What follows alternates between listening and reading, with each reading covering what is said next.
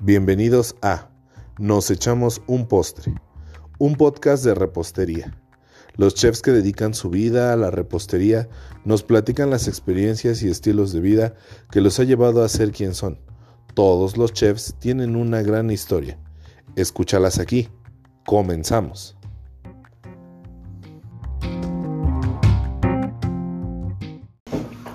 Hola amigos, ¿qué tal? Bienvenidos a este podcast de Nos echamos un postre. Es de nuestro ya bien logrado tercer capítulo, ¿no? Episodio 3. Este, después de... Siempre digo lo mismo, pero ha sido difícil el coordinar y el lograr, eh, pues tal cual llegar a, estar juntos en este día domingo de grabación. Eh, yo estoy muy feliz, estoy muy contento de estar este, en especial con este invitado y con su esposa que nos acompaña hoy. Es una persona que yo hace un tiempo tuve la, posibilidad de capacitar, de trabajar con él. Y a lo mejor me puede reclamar, ¿no? Porque algunas cosas no las aprendió bien, pero bueno, ese ya es su problema. este, el capítulo de hoy es muy especial porque en realidad no vamos a hablar con un chef repostero, no vamos a hablar con un, un chef que esté todos los días en tema de operación, eh, pues vaya, de preparación de alimentos o de preparación de pastelerías. E, este tema me agrada y me, me gusta mucho porque es la otra parte que mantiene vivo al negocio. Y es la otra parte que como chefs a veces muchos no dominan o no llegamos a dominar y también no le damos importancia, no solo pues, trabajando, sino en muchos empleos, en muchas empresas, ¿no? Justo él y yo lo comentábamos el día de ayer. Eh, es una persona que, que ha pasado por diferentes lugares, diferentes experiencias, pero curiosamente tiene eh, una base o un estudio de gastronomía. Por eso creo que es importante manejarlo de esa forma. Eh, no es ajeno a recetas, no es ajeno a preparaciones, no es ajeno a conocimientos completamente de cocina. Me imagino que tampoco a cocinar, obviamente, ¿no? Este, pero hoy en día está enfocado completamente al área administrativa. Y me da mucho gusto que esté hoy este, mi amigo Eric Luna Belmont aquí con nosotros. También está su esposa Lucero acompañándonos para, para, esta, para este episodio. Este, amigo, bienvenido. Muchísimas gracias de estar aquí con nosotros, conmigo. Este, ¿Cómo estás? Pues muy bien, muy bien. Muchas gracias por la invitación. La verdad es que estamos muy, muy contentos de, venir y poder compartir un poquito de la, de la historia que, que, tenemos y como lo habíamos platicado, un poquito de la perspectiva que, que vamos desarrollando de una manera diferente, ¿no? Justo venimos a, echarnos un postrecito.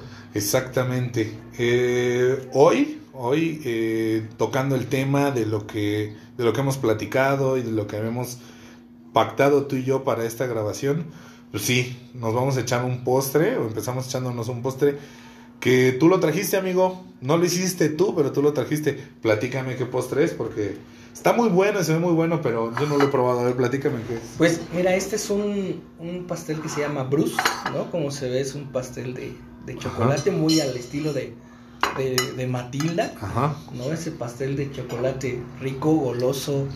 La verdad es que a mí en lo personal me gusta mucho. Eh, no te voy a decir que tiene esas connotaciones familiares, ancestrales, ni uh -huh. mucho menos, pero la verdad es que como un buen pastel de, de, de chocolate uh -huh. te da esa sensación de, de, recordar que las cosas simples algunas veces son las que más te satisfacen o las que más te llenan.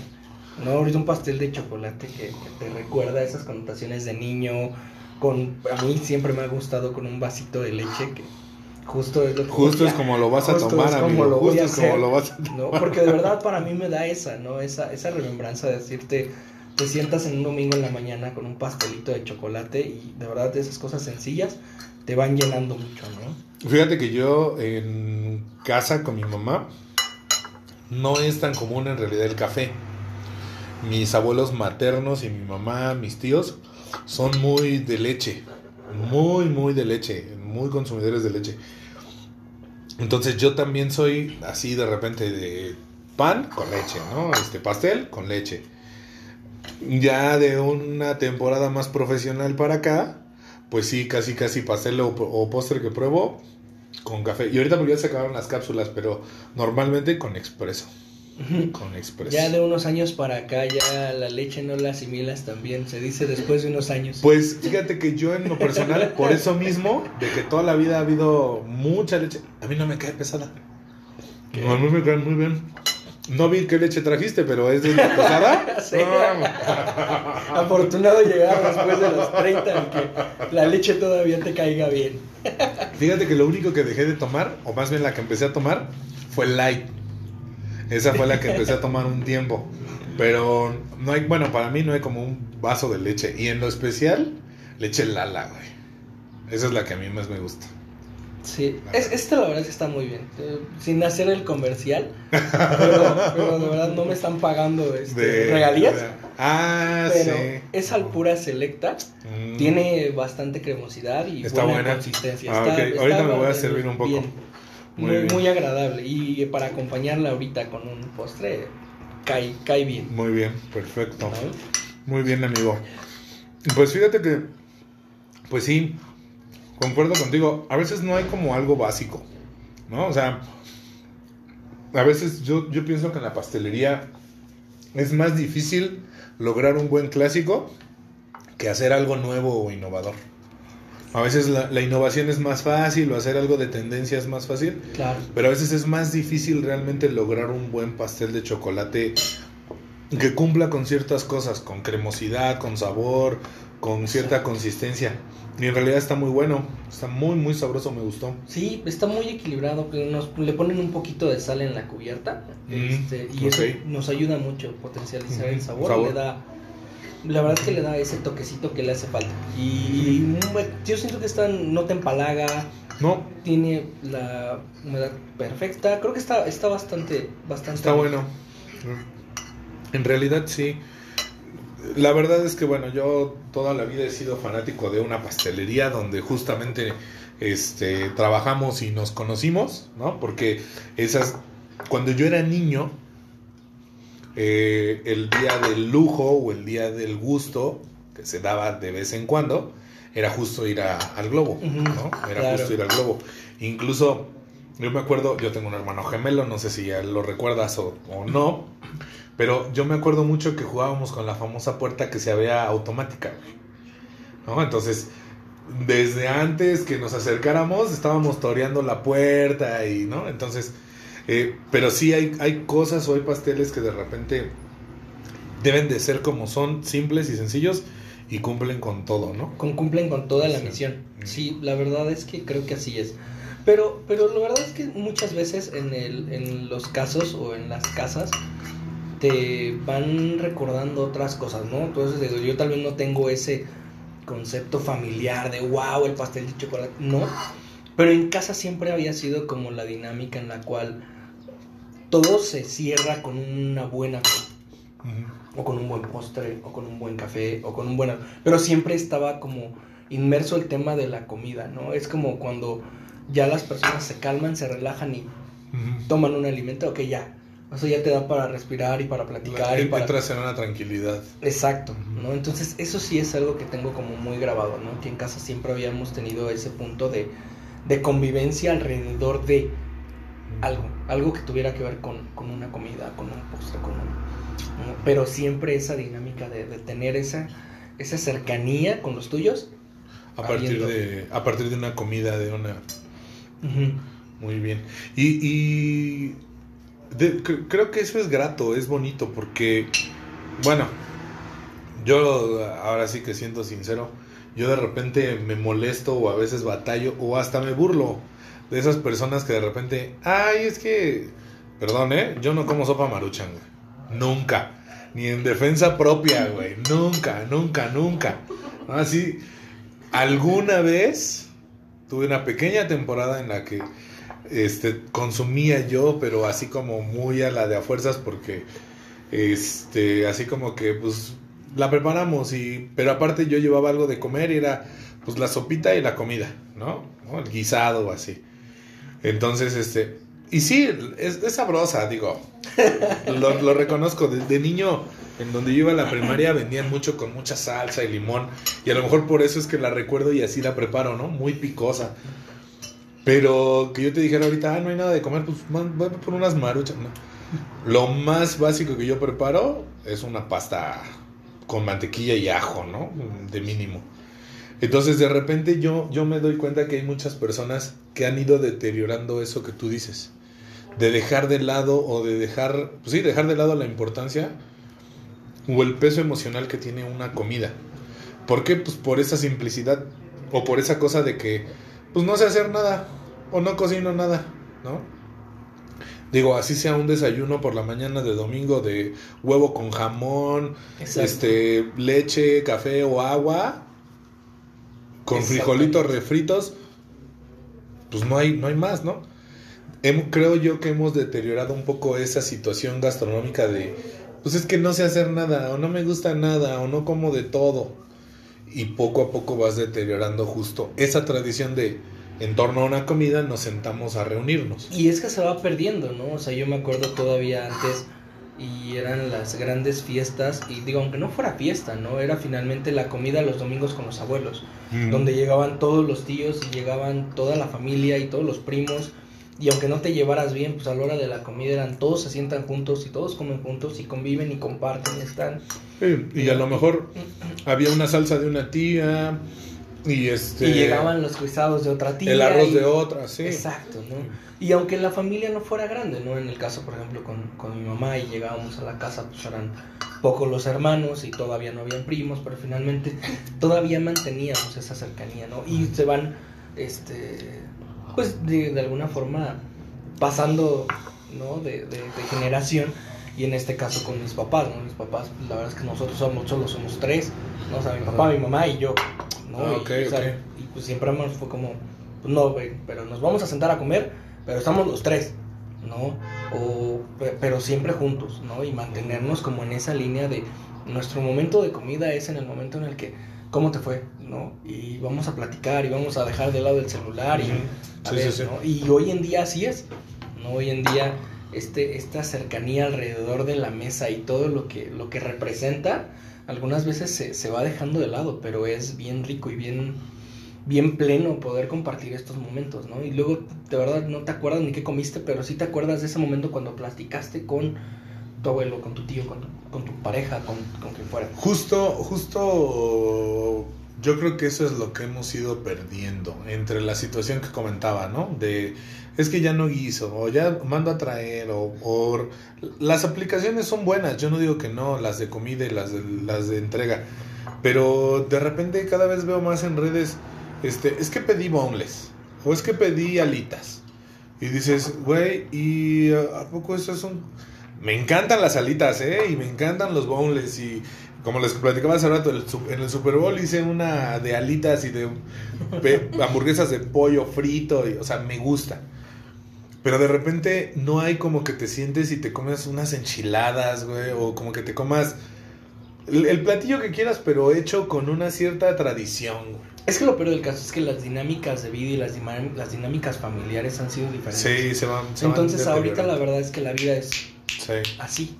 ¿No? De repente ya tienes tu pareja, pero ¿qué crees que tu pareja trabaja y tú trabajas? Entonces algunas veces lo que buscas es llegar y comer, no llegar y preparar y después de dos horas, pues bueno, nos vamos y nos sentamos. No está mal y creo que es algo que se debe de recuperar. No sí. está mal, no está mal y yo, y yo te voy a hacer una contra, voy a estar en contra de esa idea. Yo siendo chef y trabajando a veces hasta 17, 18 horas al día, estando igual en pareja, ¿sí? Tenía yo a veces, o bueno, más bien siempre, las ganas de llegar y cocinar.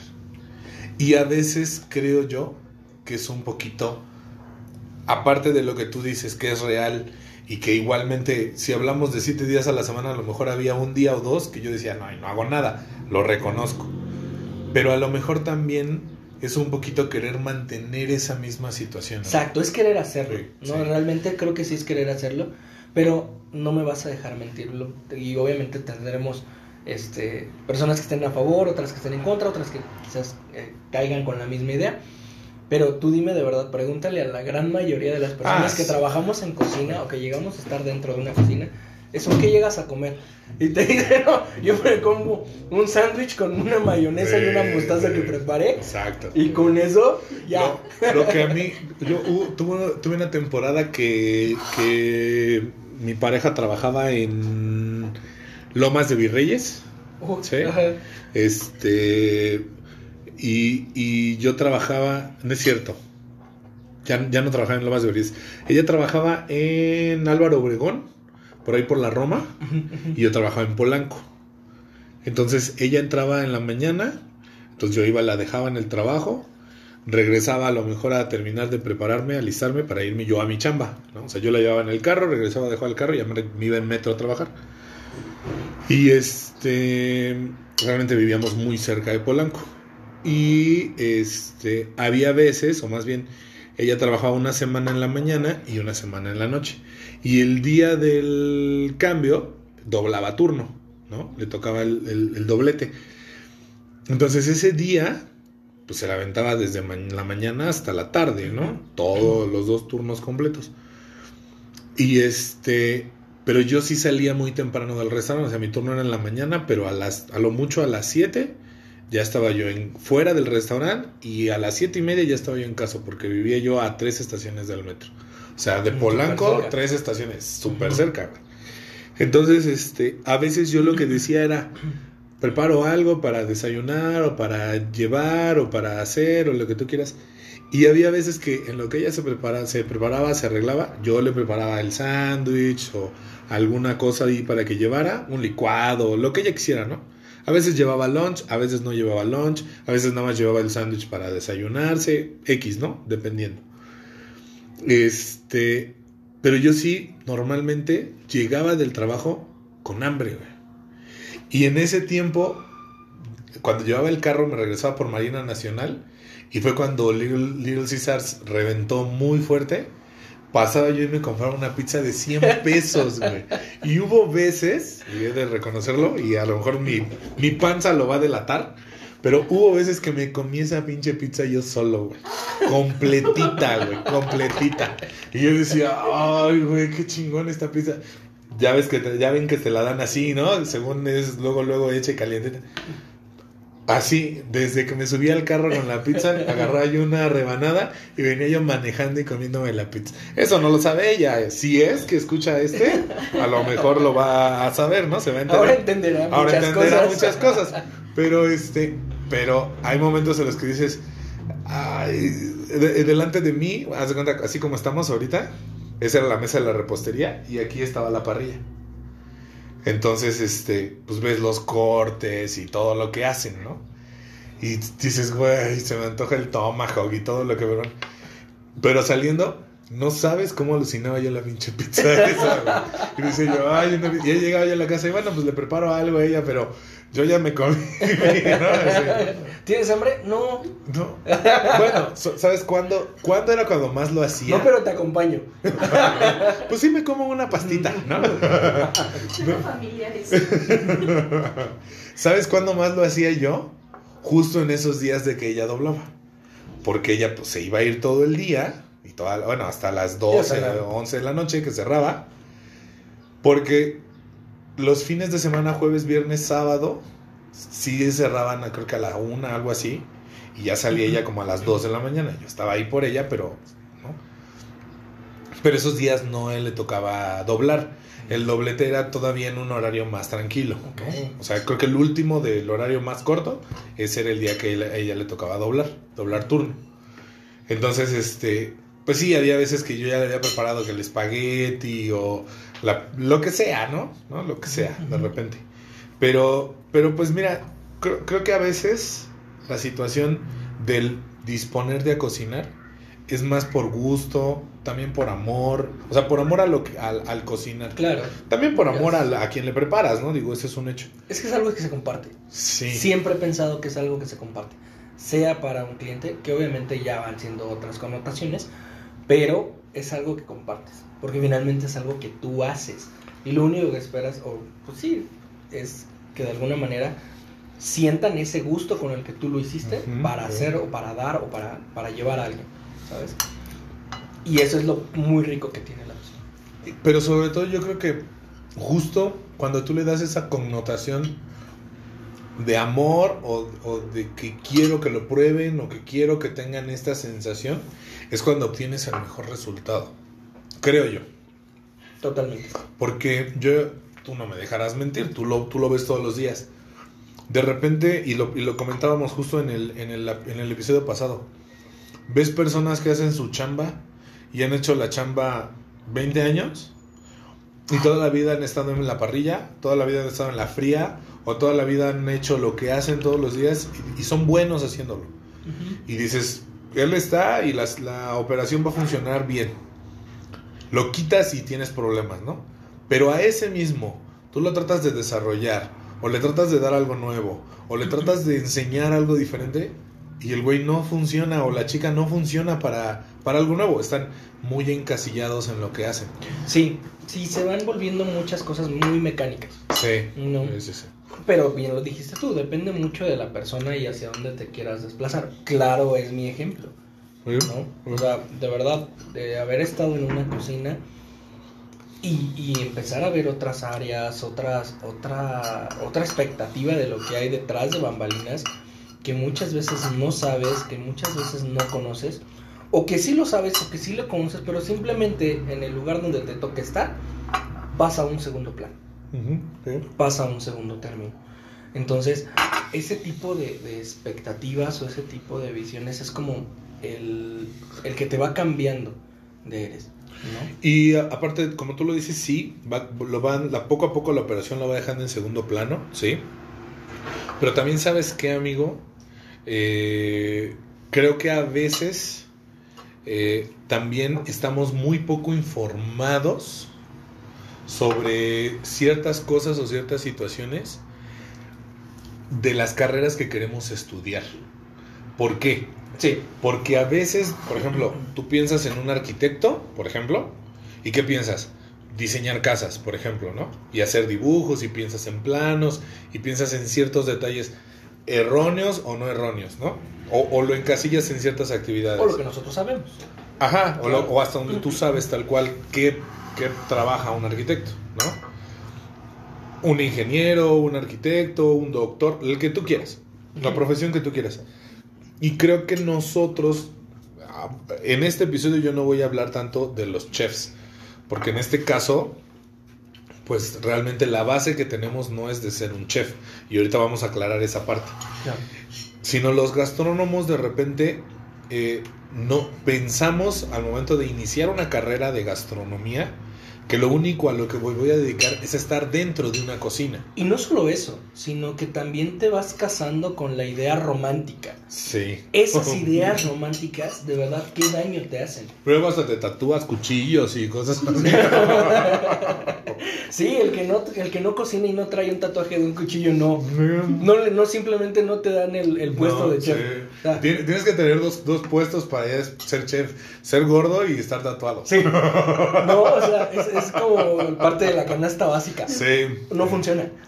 Un, una, un tío de, de una, una persona con la que estuve mucho tiempo junto me decía, quiero poner una, una, este, una cocina económica, pero quiero, digo, y voy a ser, así es como él lo dijo, ¿eh?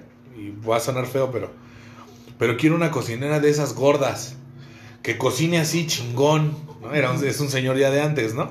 Decía, "Un- una cocinera, pero de esas gordas, güey que cocine así, con mucho sazón, que haga tortillas a mano, y, ¿no? Y dices, ah, pues sí, porque a veces el, El, chef, es, el, el estereotipo. Sí, güey, sí. El estereotipo, digo, la verdad, como, digo, sin, sin ser despectivo ni, ni mucho menos, pero de verdad, como cuando llegas a un restaurante donde te toca, ¿cómo son las mayoras? O sea, la Sí. mayora es, híjole, la, la de respeto, ¿no? Y casi siempre son llenitas y Chaparritas, ru- chaparritas, sí, pero rudas, ¿no? sí. O sea, es como que cuidadito y le agarres su trapo a Sí. Doña Mari porque O te arma la de aquí. O le cambias la receta, güey. Uy, no, te No, atrevas. O sea, ese tipo de cosas son, son bien, bien raras. Pero regresando a esa parte de, de la idea romántica, es que finalmente cuando tú dices, quiero estudiar gastronomía. O sea, llega el día mágico en el que dices, quiero estudiar gastronomía. ¿Por qué?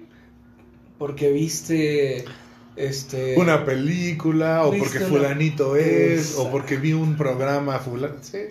donde de verdad te sacan la parte bonita y estética de, de estar trabajando en una cocina y servir un plato coqueto y, y wow, de verdad dices, yo quiero estar ahí. Y de verdad te, te malviajas en esa idea y en ese concepto de decir, ese es el lugar donde quiero estar. ¿no? Que puede ser que lo exista. Y sí lo existe, amigo. Sí lo existe porque. eh, Bueno, yo he estado en puestos de chef ejecutivo, de chef corporativo. Claro. Y tienes un espacio en el que sí puedes ya decidir, ¿sabes qué? Yo, yo en un momento en el que estuve casado, fíjate, me casé, vivía yo cerca de mi trabajo, porque vivía yo a, 20 a 25 minutos de mi trabajo, ¿sí? O sea, yo trabajaba en Polanco y vivía en Clavería, o sea, a tres estaciones Ujú, del metro o, o en Uber a 25 minutos. Este, mm, en ese tiempo mi pareja igual vivía 25, 30 minutos. vi- Vivía.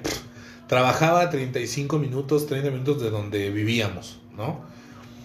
Y, y yo trabajaba de lunes a viernes. Y a veces iba los sábados, ¿no? Por alguna urgencia y demás. Pero, por ejemplo, yo me daba el lujo de a las 9 de la noche meternos a ver una película al cine. Y a lo mejor decir, vamos a cenar a tal lugar con amigos este, a las 10, güey. Entonces, llegas a un punto en el que a lo mejor Claro. sí lo vives y, y existe. No, ¿eh? y puedes llegar a eso, claro. Incluso esa parte bonita de, de verdad donde te sientas, tienes una reunión ejecutiva con tu jefe. Eh, A ver, vamos a presentar un menú. De verdad presentas un plato muy bonito que te da una hora para desarrollar un plato y dices, "Güey, es increíble. O sea, obviamente existe y lo he vivido, lo he pasado. Sí. Créeme que, créeme que conozco esa parte. No, el problema está que de este pequeño porcentaje de personas que hemos tenido la Sí, posibilidad Así es. de vivir una experiencia así y de vivir esa parte bonita de la cocina, porque de verdad es la parte bonita de la Sí. cocina, nadie te habla de eso. Yo, yo eh, creo y asumo que es parte de la mercadotecnia de las escuelas que no te van a decir, oye, ¿quieres estudiar gastronomía? Sí. ¿Para qué? ¿Para trabajar en una cocina? Sí. ¿No? Y esa, esa motivación del chico que apenas está entrando y está llegando con esa fuerza y esa, esa buena vibra que te contagia, en, e- en, en efecto te contagia, Sí, claro. pero no le vas a decir, ah, bueno, nada más, ojo, porque aquí esta es una, es, es una carrera y es un medio en el que pues tu vida familiar Bye. bye, tu vida de amigos es con la gente con la que trabajas, Sí. igual bye, ¿no? Amorosa también. amorosa porque Eh. también va del medio, porque Sí. si no estás comprometido con alguien, pues ahí mismo, o sea, el trabajar, perdón, 12 horas todos los días, en el mejor de los casos, todos los días, con la misma persona, la que lo ves, pues si estés gordito, chaparrito, Sí, te vas a enamorar tus de él o de ella, güey. Sí, sí, claro. Oye, pues es que tiene acá un ojito como de vacaciones y sus rodillitas medio raras, ¿Eh? pero tiene un angelote, ¿no? Y es bien bueno cocinando. Sí, en, realidad, en realidad lo que nos deberían de decir de repente cuando llegas a pedir informes a una escuela de gastronomía, más aparte de todo lo bonito que te muestran de, ah, sí, mira, y los cuchillos y, y este la filipina y tal, es decirte, te vas a tardar 10 años en ser chef ejecutivo, güey. No te vas a, a- no vas a egresar y a los 15 días te van a Nestlé te va a venir a contratar, güey. ¿eh? Claro. O sea, para llegar a ser chef ejecutivo vas a tener que trabajar dándote la madre 10 años. 10 años donde, como tú dices, sacrificas vida social, amorosa, una serie de detalles que uno pierde, ¿no? Pero, pero bueno, ya nos fuimos y nos metimos en el tema en sí, en donde, en donde íbamos a, a hablar. Creo que estamos realmente muy, muy metidos en el tema, pero vamos, vamos por partes, como diría el forense. ¿Sí? Este. Ya, ya lo tocamos, vamos a llegar a ese punto y creo que va a ser la mejor parte de este podcast, es, es esos temas. Quiero también tocar contigo el- un tema que es el del pinche. ¿No? Yo no sé a quién chingado se le olvidó, se le ocurrió lo del pinche, pero en todos lados voy a ser tu pinche. Yo he estado 10 años en este medio y nunca he contratado a nadie para que sea mi pinche, güey. Nunca, nunca. ¿No? Es- Eso lo vamos a tocar también después. Ahora, ahora sí que vamos a lo importante. Quiero, quiero conocer porque te conozco, conozco a un Eric Luna de, de, una, de una situación de trabajo, lo recuerdo o tengo un recuerdo, no sé cuántos años tiene que no nos veíamos, fácil, fácil unos ocho. Por lo menos ¿no? ocho. Fácil unos ocho años que no nos veíamos. Este, recuerdo a un Eric Luna que fue, este, o, o iba para un puesto de gerente, que, que en realidad, pues, me, me acuerdo que hicimos clic en ese entonces porque justo sabías bastante de cocina, este, hablábamos de la panadería donde trabajábamos, hablábamos de muchos temas y estábamos como en el mismo canal y por eso hicimos como ese clic de repente, ¿no? Aparte de que pues la gente que tiene Ángel se lleva bien siempre, amigo.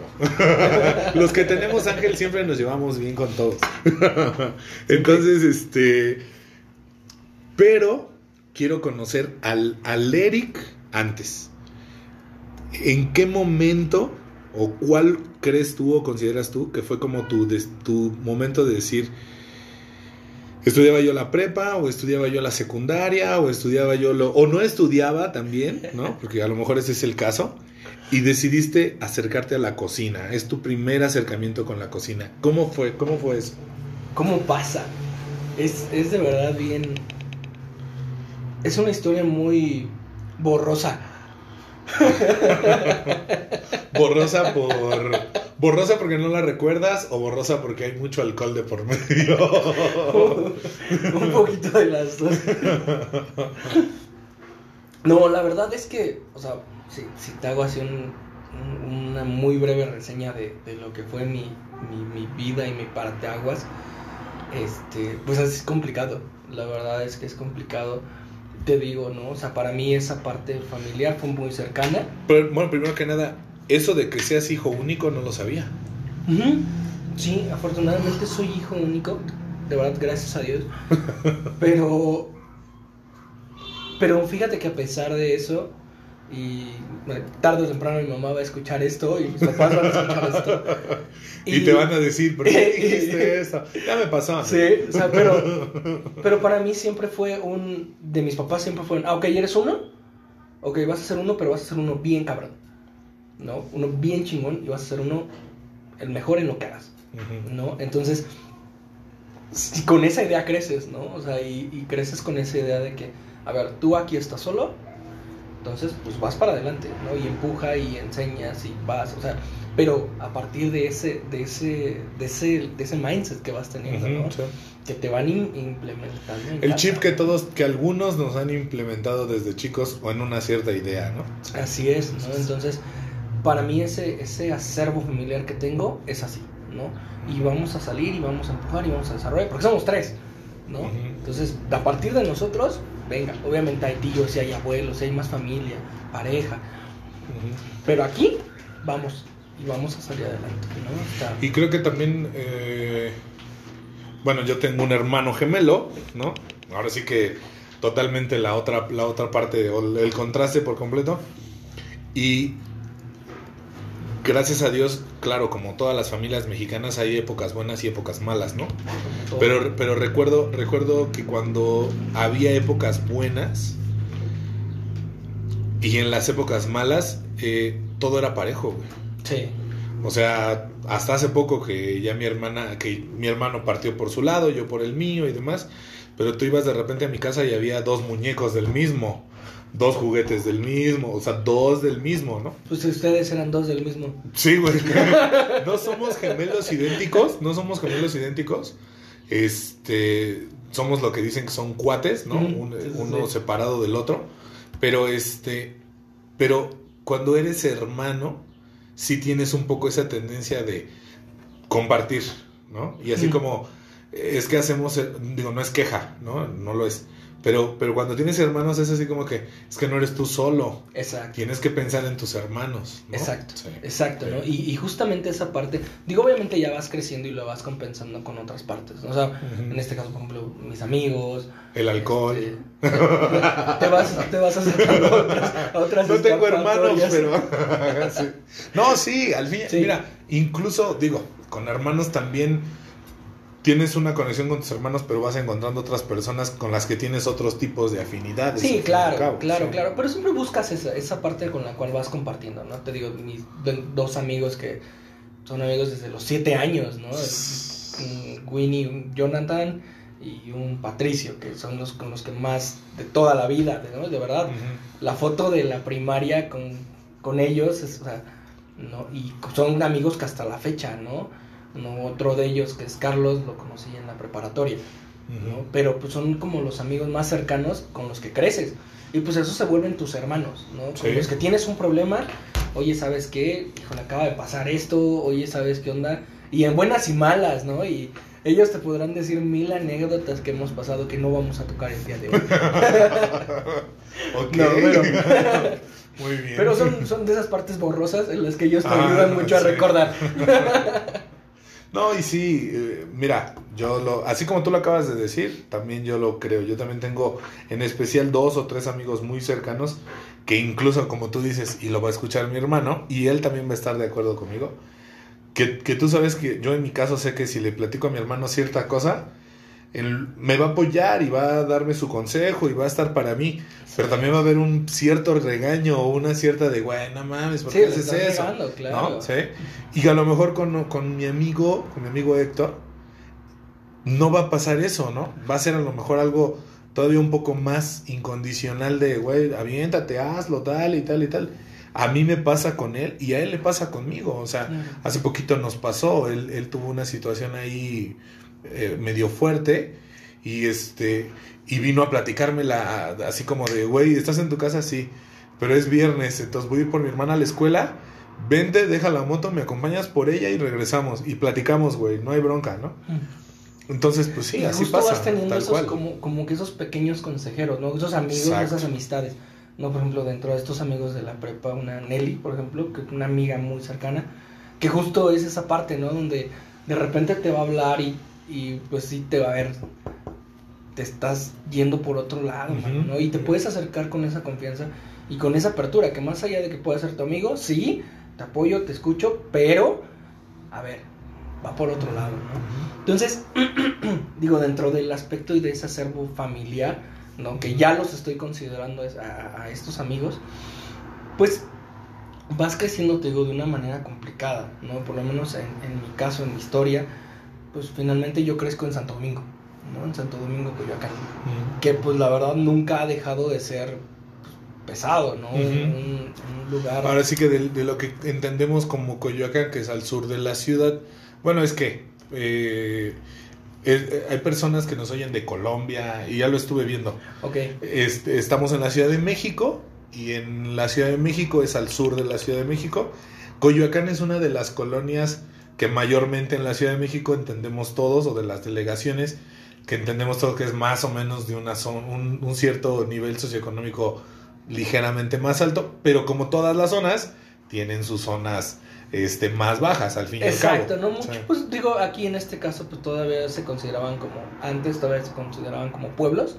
Ah, Coyoacán ok. se dividía por pueblos, que era el pueblo de los Reyes, el pueblo de la Cruz, el pueblo de este, la Candelaria, y todavía habían barrios, ¿no? El barrio del Niño Jesús, el barrio de o sea, San Lucas, o sea, todavía siguen siendo todavía barrios. Hoy en día todavía se trabajan mucho por las parroquias, existen algo que se llaman mayordomías. ¿no? Entonces, todavía, todavía actualmente se mueven muchas de esas cosas. que es lo que manejan todas las tradiciones, ¿no? Exactamente, la parte tradicional de los pueblos. Exacto. Pero bueno, pues todavía todos, todos tienen ese lado oscuro, ¿no? Y en el caso de Coyoacán, pues Santo Domingo siempre fue un, pues, un barrio pesado, ¿no? Entonces, en el cual, pues sí, la verdad, el tema de pues, las drogas, la violencia, este, o sea, sí era algo que tenías muy, muy, muy a flor de piel, ¿no? En el caso de nosotros como familia, pues no te digo que muchas veces pasó, sí, en el cual pues te tienes que imponer a base de, con base en, en otros, en Sí, otras cosas, sí, ¿no? ahora sí que vamos a decirlo, para, lo voy a decir yo para que no lo diga eso. Tienes que salir a darte en la madre. Así, Y no, y no, sí, y no este, y no dejar que venga otro a intimidarte. exacto, cual. exacto. Ahora sí que se, se volvió un tema de supervivencia al grado de, de que te pase a ti a que me pase a mí, prefiero que te pase a ti, güey. Tal, Mil tal veces, cual. ¿no? Entonces, y en este caso, por ejemplo, mi papá, que ahí tiene su negocio, pues es alguien que lo conocen en todos lados. Sea, mi papá sale a la calle y como diputado en campaña va saludando a todo el mundo y todo el mundo lo conoce. Y la verdad es que, pues es lo que a mí siempre me ha parecido muy extraño. Como tú conoces, tú que vives ahí, pues sabes quién vende, quién roba, quién secuestra, quién, o sea, quién hace de todo. Y que son personas que tú las ves en la calle y que además te, te van y... Sí. ¿Qué onda? ¿Cómo estás? Y- Sí, y, y no a, a lo mejor sabes que quiénes son, pero no al no te metes al grado de ir Sí, no, a no, delatarlo, ¿no? No, Sí. para nada, porque finalmente sabes quién es. L- Creo que eso, creo que eso, eso es, eso es parte de lo que es lastimoso en Latinoamérica. Muy Que hemos ido, ahora sí que como lo decíamos también, hemos ido normalizando esa violencia así y es. esa, esa forma de delinquir y lo vuelves parte pues, del ecosistema de todos los días. Y en este caso lo ves algo tan común y diario, ¿no? O sea, que ya pasa así, ¿qué onda? ¿Cómo estás? Y van siendo tus vecinos. Y pues ciertamente, porque sabes quiénes son, pues cierto, no vas a ir y vas a pasar y vente, vamos a comer, Convives, ¿no? O sea, pero sí, hola, hola y punto, ¿no? Marcas esa línea, marcas ese Como decía mi abuelo, que ahora sí ya en paz descanse, es mejor que sean tus amigos, entre comillas, a que sean tus enemigos, ¿no? Más vale estar del lado del diablo que en su camino. Exacto, exactamente. Sí, es- Entonces, pero, pero vamos, esa dinámica que vas viendo diario pasa, ¿no? Y hoy en día, pues la verdad que parte de, y lo veníamos platicando mi esposa y yo, que en ese sentido de lo que vamos viviendo y esa parte que te va marcando, es que muchos de esos amigos que en su momento conviví con ellos o que de niños tuve contacto con ellos, éramos, este, pues hoy muchos pues o ya los mataron o terminaron en un reclusorio o terminaron en, en otros pasos o finalmente siguen ahí haciendo exactamente lo mismo no haciendo lo mismo que en su momento pues lo vieron de sus tíos lo vieron de sus Claro. padres o sea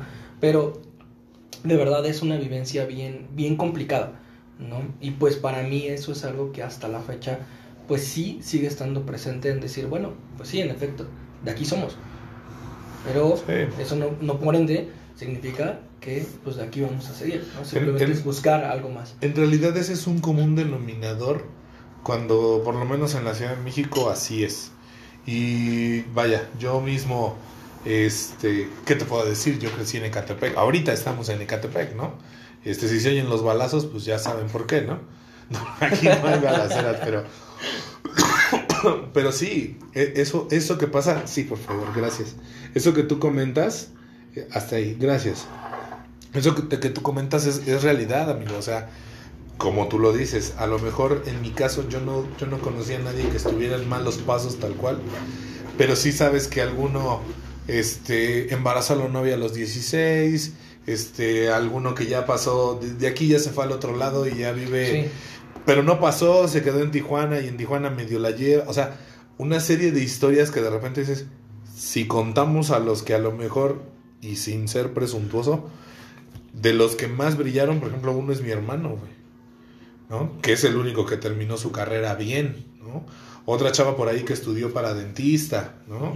Y, y de los, del grupito de los treinta y tantos que eran, es más común que, que te sorprendas por el que llegó a hacer o a terminar una carrera que el que pues ya no está trabajando de lo que sea, ¿no? En realidad, ¿no? exactamente Y a lo mejor ese es, ese es realmente el estigma o la situación que vivimos en Latinoamérica, en realidad.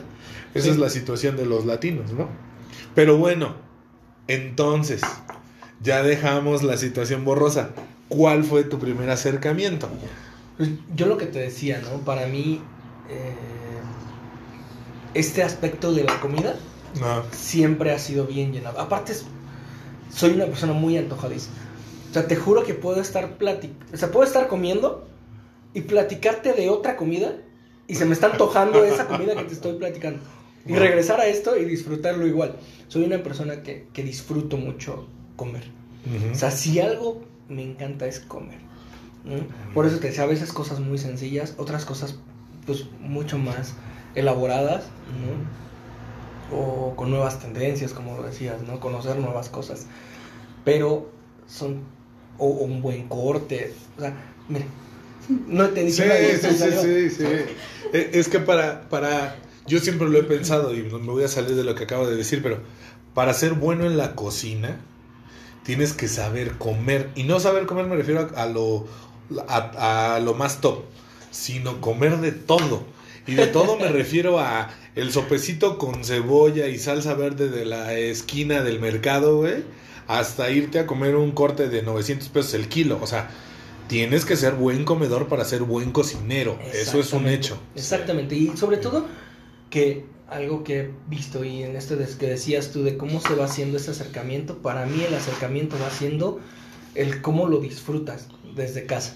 ¿no? Para mí ese es mi acercamiento con mis, mis abuelos, que, o- o con, con mi abuela Gracias. sobre todo, que es esa parte en la de cero gourmet, pero eso sí, si algo no, esto le falta aquí, esto le falta allá, esto le falta sazón, ¿no?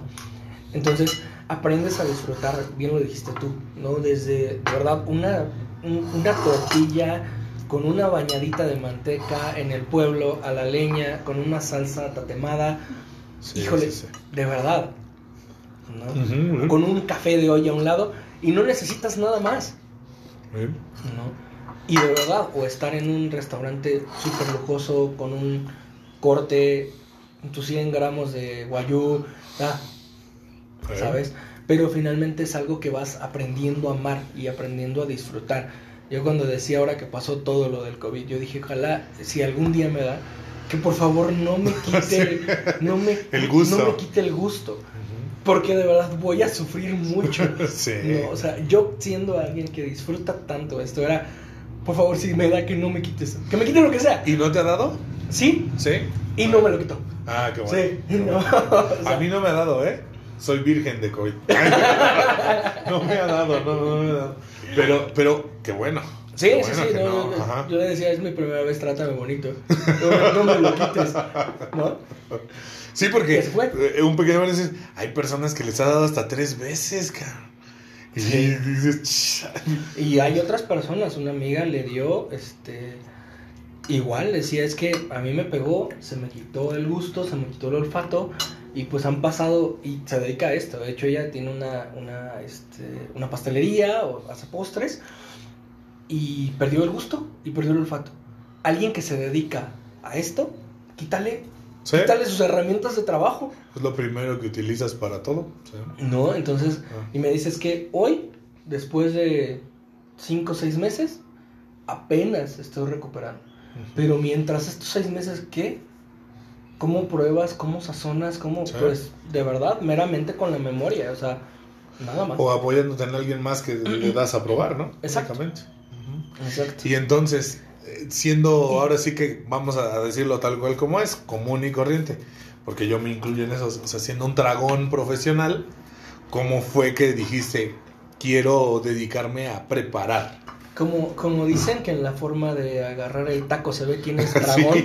Sí. No, pues en este caso para mí, yo siempre era un ok, pero ¿qué hay detrás? ¿Qué, ¿Cómo funciona todo esto? Porque pues tú llegas y te sientas en una mesa donde te sirven las cosas. ¿Y qué más hay detrás de eso? Entonces, la verdad es que parte de lo que yo había querido estudiar era administración, ¿no? Pero apegado a este amor por la comida, era un, bueno, ¿por qué no estudiar administración? Pero vamos a, pegar, a pegarnos más hacia, hacia la comida. Hacia la comida. Y justo es que yo por eso llego al claustro. Ujú. Llego al claustro de Sor Juana, del que soy egresado, y ahí te- antes, en el, un- no sé si actualmente así sea, yo creo que sí, pero anteriormente el, pro- el programa de estudios era, eran cinco años. En estos cinco años eran los tres primeros años como de la carrera de gastronomía y al finalizar eran dos años de especialidad. Ahí en el claustro manejaban cuatro especialidades, que eran humanidades, mucho más hacia el enfoque de investigación, este, química en alimentos, administración, del cual soy egresado, y este, técnica, que era de lleno meterse a la cocina y nuevas tendencias y todo esto. Entonces justo por eso es que me acerco a, a la universidad, ¿no? Que ellos te daban la oportunidad de terminar con una licenciatura en gastronomía Pero con una especialidad administración. en administración de empresas. Y justamente así es como... O sea, en ese momento tú lo viste porque llenaba las dos, las dos eh, curiosidades que tenías, por así decirlo. Exactamente. Aparte, sí, sí, me has conocido perfecto, amigo, y sabes que soy una persona que siempre estoy pensando algo. Analítico, sí. Tengo mil cosas en la cabeza, ¿no? Entonces, de repente pues estoy pensando una cosa, luego otra y luego sale otra y empiezo a ver cómo se van juntando y cómo, ah, todo esto, aquí está, ¿no? Entonces para alguien como yo, Sí. de repente el tener todas estas variables y todas estas alternativas y que te den la oportunidad de poder juntarlas en algo, justo cayó para mí como anillo al dedo. ¿no? Entonces, así es como llego a estudiar gastronomía, sí, Pensando en la administración. pensando en la parte administrativa. Yo creo que, y lo que platicábamos en un principio, nosotros nos hemos separado mucho en ese concepto de que dicen, estudias gastronomía, cocina. Vas a estudiar este, para chef, ¿no? Y muchas veces así te venden la idea. Vas a estudiar para chef. Y, Y no es cierto. y, es, y toquémoslo tal cual, porque incluso yo hace poquito, ahora en este viaje que platicábamos que tuve la, el chance de hacer, mi mamá no lo escucha el podcast y si lo llega a escuchar pues ya me tendrá que regañar. Pero yo oigo todavía al día de hoy que mi mamá dice es que estudió para chef. ¿no? Eh, ah, sí, es que cuando él estudió para chef. Entonces, ya a estas alturas, a lo mejor al inicio, no, no estudié para chef, estudié gastronomía.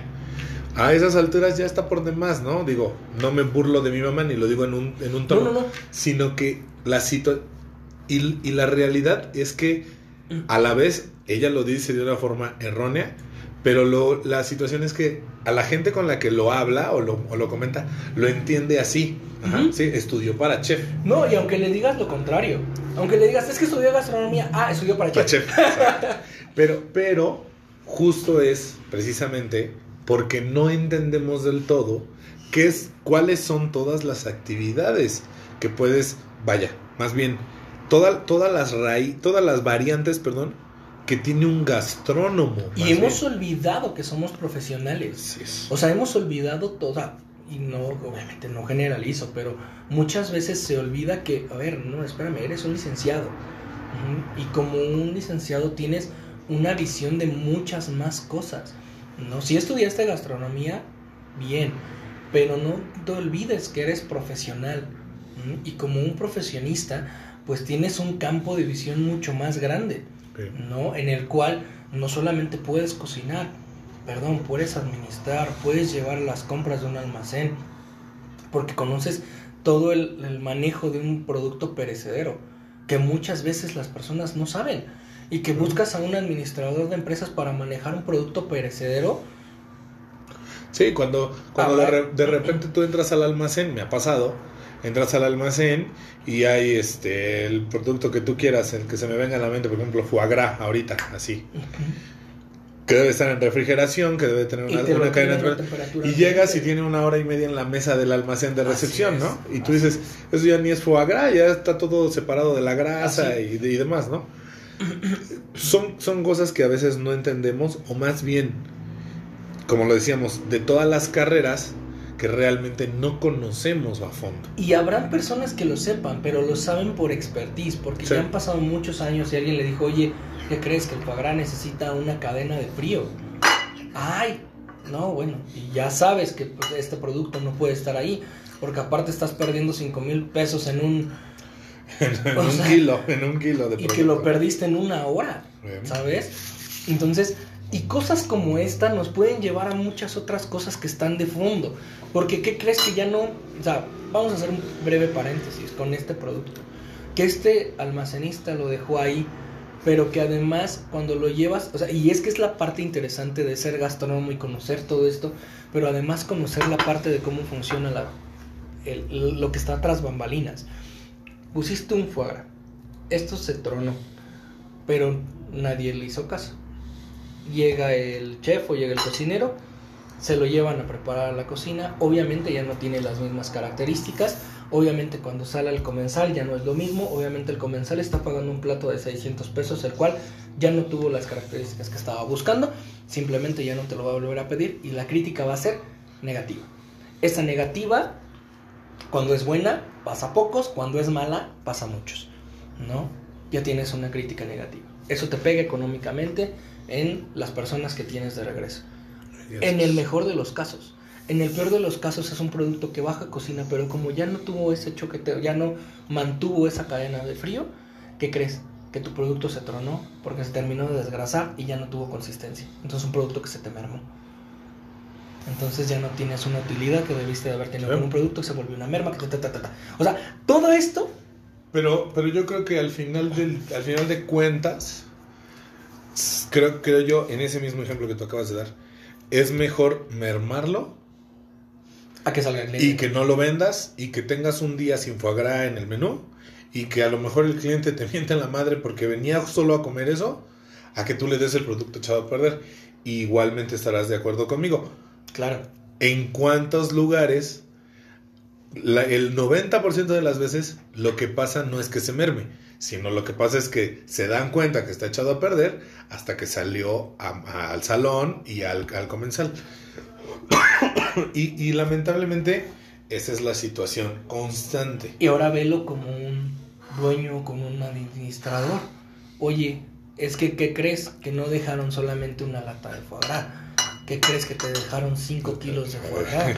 Oye, ¿de verdad vas a echar a la basura 30, 40 mil pesos? Ujú. Wow, espérame, ¿de qué me hablas? No los vas a tirar. Y tampoco se los vas a cobrar al almacenista. Yo, yo, mira, yo, yo, en, en ese mismo orden de ideas que tú comentas, yo siempre he he sido de la idea, amigo, que tú, yo en algún momento estudié, y, y es la, vamos, voy a, a platicar esto antes de la pequeña pausa que vamos a hacer. Yo estudié una temporada de arquitectura, y en ese ámbito llega un punto en el que tú dices, ¿sabes qué? Voy a traer a un azul- a azulejero, o voy a traer a un ebanista que es el, el carpintero, o voy a traer a un tal o a un tal o un tal. Para todo pues, hay un, un nivel. Y ese cabrón solo se dedica al azulejo. Aunque sepa armar castillos, aunque sepa armar este, la parte del armado, del concreto, aunque sepa hacer todo lo demás, ese cabrón solo se dedica al azulejo. ¿Y qué haces? Solo le das los trabajos de azulejo. Eso es a veces lo que muchas veces en la industria no entendemos. Tú tienes que contratar a una persona que es la idónea para ese trabajo y a ese hombre o mujer lo vas a dejar haciendo solo eso. No lo vas a poner a hacer otras cosas. Bueno, a lo mejor la operación lo requiere y va, está bien. Pero lo que me refiero es que muchas veces contratas a un pastelero, a un almacenista, a un parrillero y quieres que ese parrillero te esté haciendo cosas que no son Todo o, o tú como dueño, o tú como chef, o tú como administrador, ¿no? Gerente, que pasa mucho con los gerentes. Quieres venir a enseñarle al güey que toda la vida ha sido parrillero. Cuando lamentablemente tú no eres parrillero, güey. Has estado en restaurantes, pero no eres parrillero. Exacto. Creo yo que justo para, para evitar muchas cosas de eso, necesitamos ir poco a poco enfocándonos en darle la importancia a los puestos y darle la importancia a las personas que os- ostentan esos puestos de dejar hacer sus actividades, porque ese es el problema a veces en muchos lados. Los pones a hacer infinidad de cosas y lo que es importante y para lo que realmente los necesitas, los estás alejando de eso que están haciendo. Y más allá de eso, cómo, y retomando esta parte, es cómo el medio se ha desarrollado hasta ahorita, ¿no? Porque final de cuentas, y lo que decíamos en un principio, cómo te venden la idea de este chef ejecutivo que ya pasó sus 20 años de carrera a estar metido 12 o 13 horas en una cocina con el dolor de pies, encamotado por las 50 comandas, porque tiene 5 minutos para sacar un platillo, donde estás sudando, o sea, donde estás con el calor, las cortadas, que ya Eh. me corté, te amarras este un- Sí. una cinta, una cebolla y tienes que seguirle. Así Y a es. veces ni cinta, te pones la cebolla y un pedazo de, de plástico nada Y más. te amarras Segapac, esa es la que aplicas, sí. no hay más. Ni tiempo tienes para ir al baño, ni tiempo tienes para mucho menos decir, oye, voy a la enfermería. No, olvídate de verdad de decir, oye, pues me puedo ir de incapacidad. En un trabajo No. muy fresa que yo estuve, lo más cercano que teníamos era la, la Cruz Roja de Polanco a tres cuadras. No, Ese era el servicio médico que teníamos. No existía otra pero, cosa. pero ese medio te hace rudo. Sí. ¿no? O sea, yo siempre he visto a las personas de, de cocina y que toda su vida han estado en cocina, con estudios, sin estudios, pero que han dedicado su vida a estar en cocina, a tener ese carácter fuerte, Fuerte. y a ser este, este personaje rudo, ¿no? En el cual basas toda esta, esta expectativa de decir, es que el chef es el más cabrón que hay de aquí, ¿no? Pero retomamos esa parte, ¿no? Así es. Vamos a, vamos a tener la pequeña pausa, amigo. Y ahorita seguimos justo con, con este tema, porque ya estamos en 59 minutos. ¿Sale? Entonces hacemos la pequeña pausa y seguimos. Mm.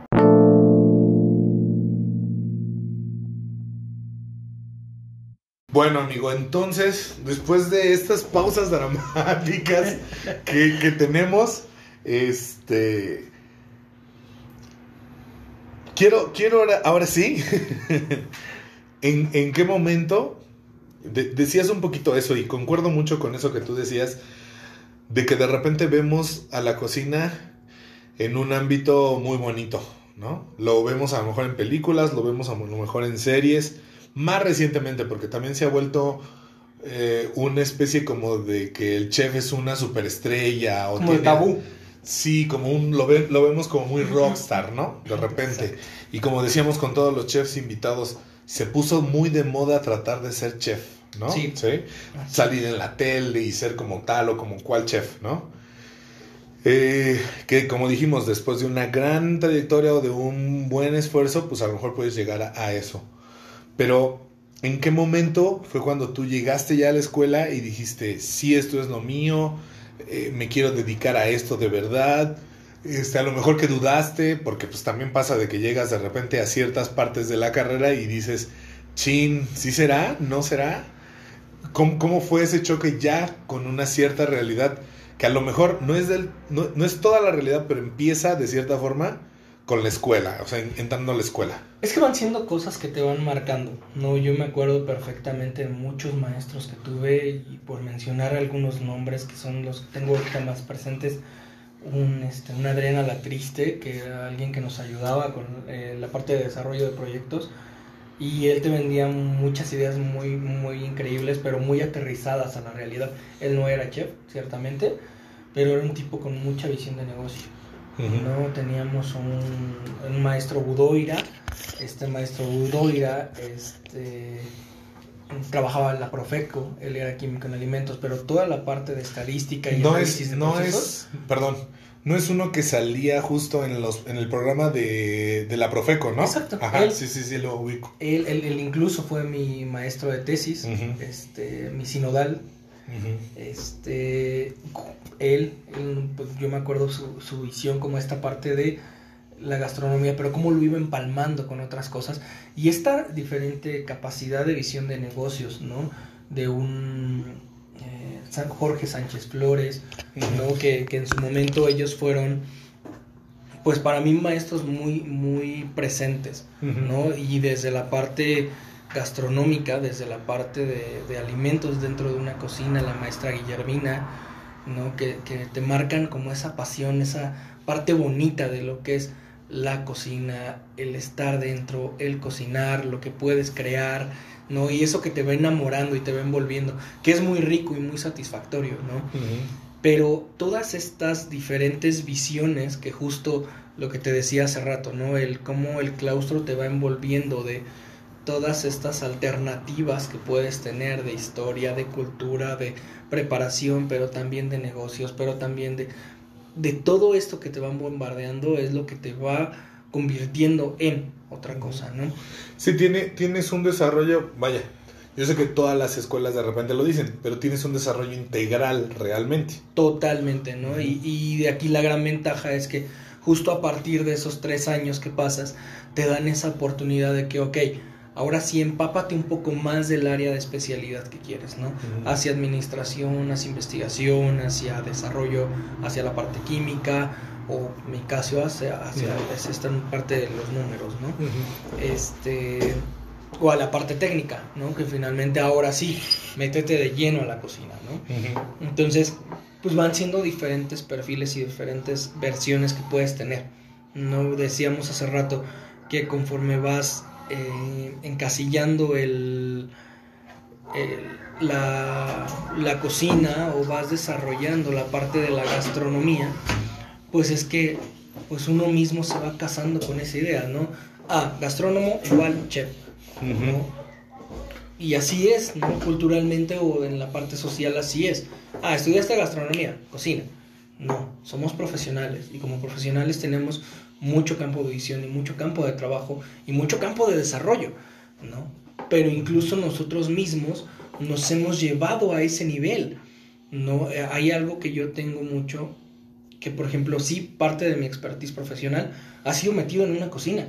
Y así me puedes meter a trabajar y a meterme dentro de un, de- de- del, del fogón y me siento cómodo ahí, porque lo he trabajado y he estado en, en una camotiza y saca el servicio y saca el evento o saca todo el servicio en, en, Sí, en una dinámica diaria o Sí. en servicio de banquetería o lo que quieras. Ahí está, ¿no? Y sé lo que es y sé la gratificación que te da cuando terminas a las 10 de la noche tronado, que apenas volteas a ver y dices, híjole, todo lo que hay que limpiar, que recoger, que talachear, Dios mío, pero ya salió. No. Sí, sí, sí. Y esa satisfacción y esa gratificación de tener los pies hinchados, super sudados y que te puedes tomar un minuto para sentarte rodilla, y comer algo, porque además ni siquiera desayunaste porque estuviste preparando, esa- es, es rico, ¿sabes? Y te llena. Pero socialmente lo hemos llevado a un gastrónomo igual chef. Y dentro del medio es como un, si ya estuviste como chef, o si ya estás en una cocina, no puedes voltear a ver números. Así es. No puedes voltear a ver administración, no puedes voltear a ver procesos, ¿no? Bien. Y lo peor del caso es que ha sido tan estigmatizado que en un momento dado es como un, ah, te vas a salir de la cocina, es porque no puedes. Ah, Sí. te vas a salir de aquí, es porque ya te cansaste o porque le tiene miedo a la cocina. Y así te manejan, así te venden ese mundo y te, así te venden esa, ese, no, pues es que ya se fue a oficina porque, pues ya no, Creo- le tuvo miedo a la cocina, ¿no? Creo que en realidad esa, esa situación, claro, es, es muy marcada. Incluso es muy marcada, de, ahora sí que estando dentro de la misma cocina, entre, y eso va ya más de mi experiencia, entre el área salada y la repostería. Porque de repente dicen, es que yo, un, un- me ha pasado con jefes que son el chef del restaurante y, no y han, estudiado y no saben nada de pastelería, güey. ¿Por qué? Es que yo me metí solamente a la cocina salada. Y tú dices, ¿y a poco no estudiaste nunca pastelería en la carrera, güey? ¿A poco nunca hiciste ni un solo pastel? ¿No? Este, y, y, muchas veces, yo alguna vez lo comenté con una persona. Dice, oye, es que eres bueno cocinando, o sea, cocinas rico. Y yo le dije, es que lo que tú no sabes, güey, es que para yo ser repostero, primero tuve que aprender cocina. ¿sí? O sea, primero tuve que aprender cocina salada y ser cocinero y ser tal y tal, en mi caso por lo menos, para después dedicarme solo a la repostería, por lo menos. No, y, y- y esa es la, la parte donde te marca la diferencia. Y así pasa igual con la cuestión administrativa o con la cuestión de los vinos o con la cuestión... Somos tontos, en realidad, porque a veces en el restaurante las áreas están divididas. Es que la cocina es una, el, el bar es otro. Y de- cuando todos somos el mismo monstruo y el mismo ámbito, y a veces no queremos trabajar unos con los otros. Pero nos vamos encasillando, porque incluso dentro de la misma cocina ven como la pastelería la parte bonita, Sí, ¿no? La parte en la que menos le batallas, ¿no? Y la línea es como la ruda, la de las quemadas, la de los cortes, la que batea un plato en cinco minutos, ¿no? Ujú, Donde... sí. Pero así es. Como el, como el meme, ¿lo has visto? El que dice, este, son dos imágenes y sale abajo, este, unos meseros y unas personas de, de salón muy pulcros y limpios y todo, y dice, este, tal cual, eh, el área de servicio, algo así, está en inglés, ya no recuerdo el meme, pero es el área de servicio, y arriba salen los piratas del Caribe, los que son, este, entre pescados y piratas, ¿no? sí, ¿Sí te acuerdas? Y dice, el área de cocina. ¿no? O sea, así tal cual es como estamos marcados. Pero es que esa es la misma línea que te han marcado que el medio es así. Que cocina son guerreros y rudos y fuertes. Y no lo dudo, porque de verdad mantenerte tantas jornadas con ese, esa- ese ritmo de trabajo, con eh, las desveladas o con las más pasadas o con el ritmo de estrés. No es fácil. No. Definitivamente no es fácil y No. es para cualquiera. Eso me queda claro. ¿no? Los años que estuve trabajando dentro de una cocina, créeme que me queda claro que no es para cualquiera. Que es gratificante, que es muy satisfactorio, que es muy llenador, sí. Pero el costo que hay detrás de eso a nivel personal es la parte complicada y es la parte que desafortunadamente no hemos terminado de aterrizar, ni culturalmente, ni como negocio, ni como empresa, ni a un nivel micro, que de verdad desde un pequeño negocio no cambia, No. hasta un nivel muy grande. En, en realidad, en realidad hemos dejado que muchas cosas, al fin y al cabo, latinos, siempre, porque digo, yo soy, yo estoy orgulloso de ser latino, esa es la realidad y amo el reggaetón. Pero aparte de que amo el reggaetón, ese es el estigma latinoamericano. O sea, los latinos, los latinos toda la vida han sido gente de trabajo, de echar pa'lante, de, de mucho esfuerzo, ¿no? Ese es nuestro, nuestro estigma, a lo mejor nuestra, nuestra bendición y nuestra maldición. Y nunca hemos llegado al- a la verdadera situación de, de ser potencia porque no queremos hacerlo. Porque siempre estamos jugando con el romanticeo y con esta situación, como dicen los colombianos, ¿no? La, ¿cómo le dicen? El pensamiento mágico, no sé qué, no recuerdo ahorita, que es la corriente en la que está García Márquez y todos esos escritores colombianos. No me acuerdo exactamente el nombre, pero algo así por el estilo está. ¿Lo puedes buscar? Para que aquí nuestra interventora nos va a ayudar ahorita. Y este. Y nos, nos fantaseamos mucho, güey. Nos fantaseamos mucho con el. Algún día voy a estar en Europa. Algún día voy a llegar a Estados Unidos. Y el sueño americano y tal. Este, que es el. Ah, el realismo mágico. Justo es el realismo mágico. Que nos mantenemos solo en la fantasía y romantizamos todo, güey. Así sea, la, ahora sí que vaya, la camotiza más ruda, más, la que más te ha acabado en toda tu carrera, es la que más recuerdas porque estás romantizando la friega que te pones. Y aparte aquí te, te- nos hemos metido tanto la idea que mientras más sacrifiques, Exacto. mejor eres. Exacto. Mientras más des, ¿Eh? es porque es el que más estás este, poniendo de ti, ¿no? Que yo me quedé 10 horas. Ah, pero yo me quedé 12. Pero yo otra vez ocu- ocupé 15, güey. ¿Pero qué crees? Pero yo no comí. Ah, pues sí, pero yo vine a abrir y ayer cerré, Sí. ¿no? O sea, pero ese es el pensamiento Sí. que vamos generando, Sí, ¿no? O sea, bueno, malo, cada quien lo pondrá en el plano que quiera.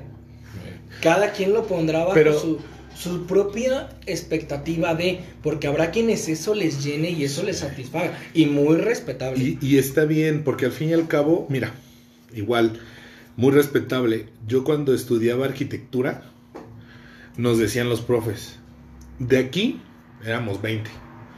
De aquí van a llegar 12 o 15 a la superior. Yo estudiaba en el poli. Y de allá van a llegar ustedes 12 de la Boca 1 y así, ¿no? Respectivamente, de otras escuelas y tal. Y de la generación que salgan van a quedarse 5, 6, 7, 10 arquitectos, ingenieros arquitectos. Perfecto. No todos pueden ser ingenieros arquitectos. Exacto. Tiene que haber un chingón que sea técnico en instalaciones eléctricas. Un chingón que sea técnico en alguna especialidad de materiales de, este, de cementos, por ejemplo, ¿no? Entonces, precisamente no puedes, no, no toda la gente, y no porque solo unos seamos chingones y otros no. Simplemente así es el, el desarrollo de la vida, ¿no? Vaya. Sí, este, te van llevando hacia diferentes Sí, áreas. áreas. Y no digo que no se pueda lograr. Hoy por hoy un ejemplo muy, muy cercano y que lo sigo con mucho gusto, me da mucho, mucho gusto ver a la chef Adriana Cavita. Se fue a Inglaterra, hizo su carrera ahí profesional. Hoy por hoy creo que estaba por abrir su propio restaurante allá, ¿no? Y- son esos ejemplos que dices, bien, ¿no? Su trabajo, su esfuerzo, su constancia, su constancia, Constancia, sí. le ha llevado a llegar a eso. Creo, creo que eso es lo más importante y de toda esta plática lo que debemos de rescatar de principio a fin. Tú no puedes, y, y creo que esa es el, el- la idea principal que hay que rescatar de todos los capítulos con todos los invitados. No hay una, una Chef Pau, no hay un Antonio Pineda, no hay un Eric Luna sin constancia. O sea, no hay ninguna de estas situaciones que hoy en día podemos conocer de tal o cual profesional sin trabajo, sin constancia, sin un verdadero esfuerzo. Porque aunque en la escuela te digan, ya eres licenciado en gastronomía y mañana puedes ir a una cocina, lo primero que vas a llegar a hacer en una cocina es a lavar trastes, papi. ¿Qué Eso es lo primero que vas a llegar a hacer. A sacar producción. Ah, ¿no? Si bien te va, ¿eh? En el mejor de Si los casos, ¿no? A lo mejor la primera semana te van a aplicar la de Te ponen a picar harina o lava algo así. bueno, ahí sí esa nunca me pasó, ¿eh? Ni el, ni el aceite en Ni polvo. el aceite en polvo. Ni el aceite en polvo, ¿eh? No, no. Me tocó aplicarla porque, digo, sí, sí, se bully. ¿no? Sí, ¿no? Pero, este, pero e- eso es lo que a veces no entendemos. Exacto. Entonces, Es que creo que no hay camino fácil. No, ninguno. ¿no? Y lo que nosotros vemos de ti, de mí, de todos los chefs, de los que han logrado algo más, solamente vemos esa parte bonita que nos permiten ver. Así es. No todo el camino, el esfuerzo, el sacrificio que hay detrás, personal, familiar, de las malpasadas, lo que, lo que platicábamos. Finalmente todo eso nosotros no lo conocemos. Vemos esa parte bonita en la cual se puede reconocer Y- en ese resultado. Y yo creo que lastimosamente eso es lo peor de todo. ¿Por qué? Y, y creo que es lo peor porque es lo que las generaciones que deciden estudiar gastronomía nuevas, ¿no? O sea, lo- las personas que recién van a ingresar a estudiar gastronomía tienen una idea errónea en muchos sentidos de lo que es trabajar en un restaurante. Porque nos han vendido esa parte mercadológica. Lo que no has vendido, pero también sabes que, amigo, de cierta forma no me vas a, dejar mentir que, por ejemplo, en tu tiempo y en el mío, no existía un Instagram, no existían del todo las redes sociales. Entendía ciertas cosas de ciertas carreras, pero a lo mejor porque tenías un conocido que trabajaba de eso, o tenías un, un amigo que estaba medio entrando al- a ese ámbito, ¿no? Ajá. Ahora realmente, digo, yo mismo lo tengo en mi, en mi perfil de Instagram, ¿no? Tengo solo las cosas bonitas de, de mi trabajo de repente, ¿no? Claro. Ajá. Y no subo una historia dándome en la madre cuando, cuando ya pasaron 16 horas trabajando, claro, ¿no? exacto, sí, ¿no? Sí. Ahora sí que uno mismo se queja de eso, pero es, es a lo que poco a poco la vida y las nuevas eh, situaciones con las redes, con todo eso, pues también nos van dando, ¿no? Exacto. Entonces, bueno, podríamos decir que desde un principio tú has tenido esa curiosidad, porque es lo que debemos de tener todos al fin y al cabo, por manejarte dentro del área administrativa. sí, Y, y esa, esa inquietud también de conocerlo, el tema de la alimentación, de los, de los platillos y demás, es lo que te hace llegar al claustro de Sor Juana. El claustro cumple o llena por completo todas esas expectativas. Y, y qué pasa el día que tú sales a la calle? O sea, o más bien, a lo mejor no el día que sales de la escuela, pero no sé, a lo mejor después de tres años estudiando fue tu primer empleo, qué sé yo. ¿Qué pasa con ese primer choque? Ya con la verdadera realidad que vivimos todos los días. de- afortunadamente, laboral. afortunadamente yo tuve la oportunidad de poder, eh, aún estando dentro de la carrera, ya estar trabajando. ¿no? O sea, afortunadamente tuve esa, y yo siempre lo he pensado como que ha sido algo bueno, porque no salgo, se escucha mal y por muchos compañeros que así fue, ¿no? En el que pues tu vida escolar fue tu vida escolar en el que vas a la escuela, te vas a una fiesta o te vas a un barcito. No, o sea, de verdad a mí sí tuve esa oportunidad de poder decir, nos vamos a la escuela y de la escuela al trabajo y del trabajo a la casa y en la casa hacer tareas y en la mañana Correr a te la tocó escuela. la desvelada, pero pues en la mañana te paras y te vas a la escuela y sales a las 2, medio comes, te vas al trabajo, o sea, Así fue, ¿no? Entonces de alguna manera eso me permite pues no llegar en blanco a un trabajo, ¿no? Y pues una vez saliendo del- de la carrera, pues poder buscar. ¿Cuál fue esa primera experiencia adelante. laboral? Estuve trabajando en un restaurante que estaba atrás del centro, en, atrás de Catedral, que se llamaba el restaurante La Casa de las Sirenas. Ah, sí. Muy bonito, una terraza espectacular. Este, Todavía existe, ¿no? Todavía, existe. estás, ah. Sí, actualmente Sí. todavía existe. De ahí tuve la oportunidad de trabajar en un Pero, pero, ¿y, y qué puesto tenías ahí? ahí Cocina. entré, ahí entré para ver más que nada la parte de procesos en el almacén. Ah, ok. la parte del almacén más apegado con el gerente, incluso me quedaba como subgerente Ajá. a llevar este otro tipo de, de operación, ¿no? Básicamente cuando él no estaba, cuando no, era de lleno al almacén a trabajar procesos más que hacia sus recetas, hacia su control del sistema. Porque hicimos toda Lo la que, implementación. lo que comúnmente conocemos como PEPS. Ah. Básicamente. Su sistema operativo, porque finalmente ya ahí trabajaban los meseros con, este, ya tenían las pantallas con... eh, Touch y el, eh, el exacto. post y todo. Entonces se tuvo que reestructurar para que realmente empezaran a reflejar resultados pues mucho más puntuales.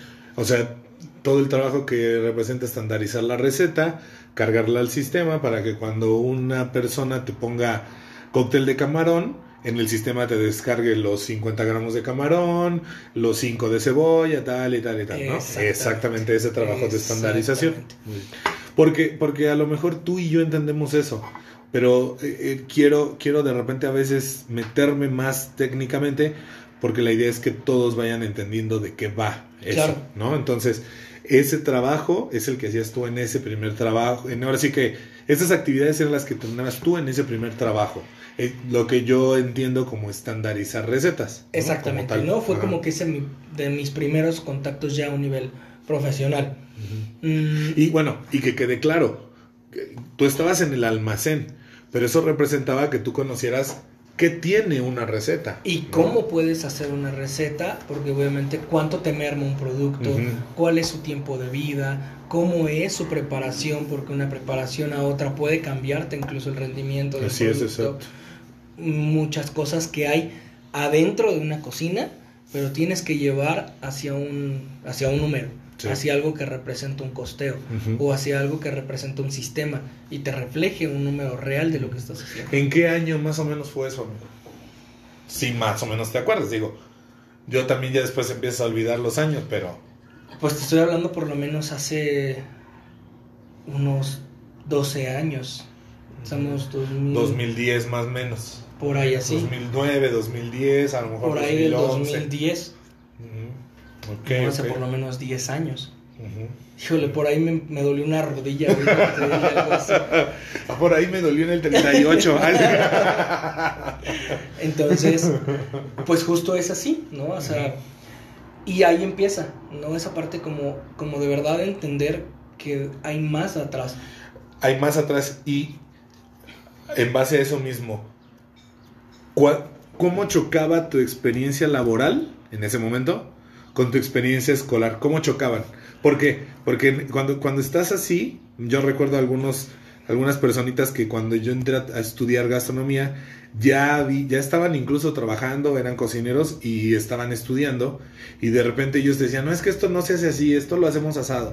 ¿Cómo chocaba tu experiencia, que era de todos los días laboral, contra tu experiencia escolar? ¿Cómo chocaba? Es que justo esa es la parte interesante. De estos nombres de los profesores que te decía, este, era como un, oye, pues es que, no, a ver, es que esto acá lo estoy viendo de esta manera. Y justo coincidíamos en esa parte de decirte, ok, mi trabajo aquí, pues cae en enseñarte Tal y tal. la base, Ajá. ¿no? O sea, en esta base y en esta estructura que debemos de tener como profesionistas, ¿no? Pero toda la parte en cómo se va a implementar es justo lo que te decía, no perder de vista que nosotros somos profesionales de un área.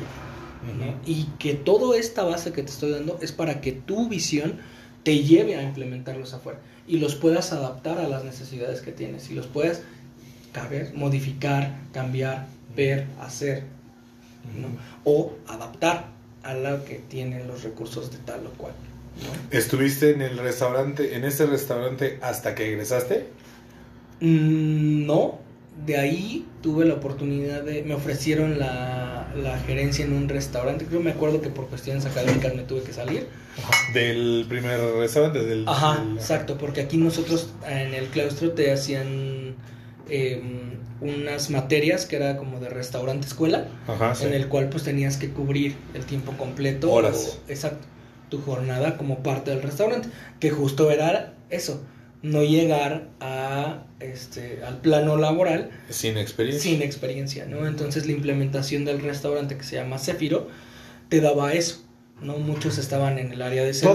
Todavía, todavía está existe, ese. ¿no? Y Pero- está bueno. Yo recuerdo, yo recuerdo que era abierto al público, Es- pero ¿y ¿sigue siendo el mismo? Sí, Sí. sí, sí, sí. Bueno, no sé si el mismo no, hace muchos años que no voy, pero este lo importante de eso es que los mismos alumnos trabajaban Ajá, dentro sí. del restaurante y te dejaban esa oportunidad de poder estar en cocina, servicio, pastelería, almacén, Pasar por todos. compras, o sea, cada quien desde su área de especialidad, que era lo que te decía, enfocado al restaurante y aplicado al restaurante en una manera pues más real, mucho más presencial. Claro que eh, tú no me dejarás mentir, y trato de no decir eso, de no me dejarás mentir, pero no es lo mismo estar en tu restaurante donde el desmadre que haya, bueno o malo, va a caer en tus hombros, a que aún en el restaurante de la escuela, si algo la riegas, tu instructor o chef o Tu maestro responsable. va a venir a decirte, güey, la regaste, tuviste que hacer esto y esto.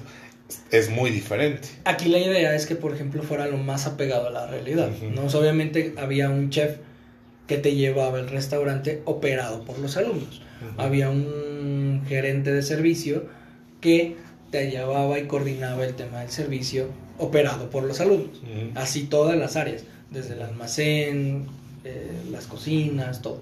Así lo. ¿no? Entonces, eh, no egresaste trabajando en el restaurante, ¿cómo dijimos que era Las Sirenas? Ajá, la Casa de las La Casa de Sirenas. las Sirenas.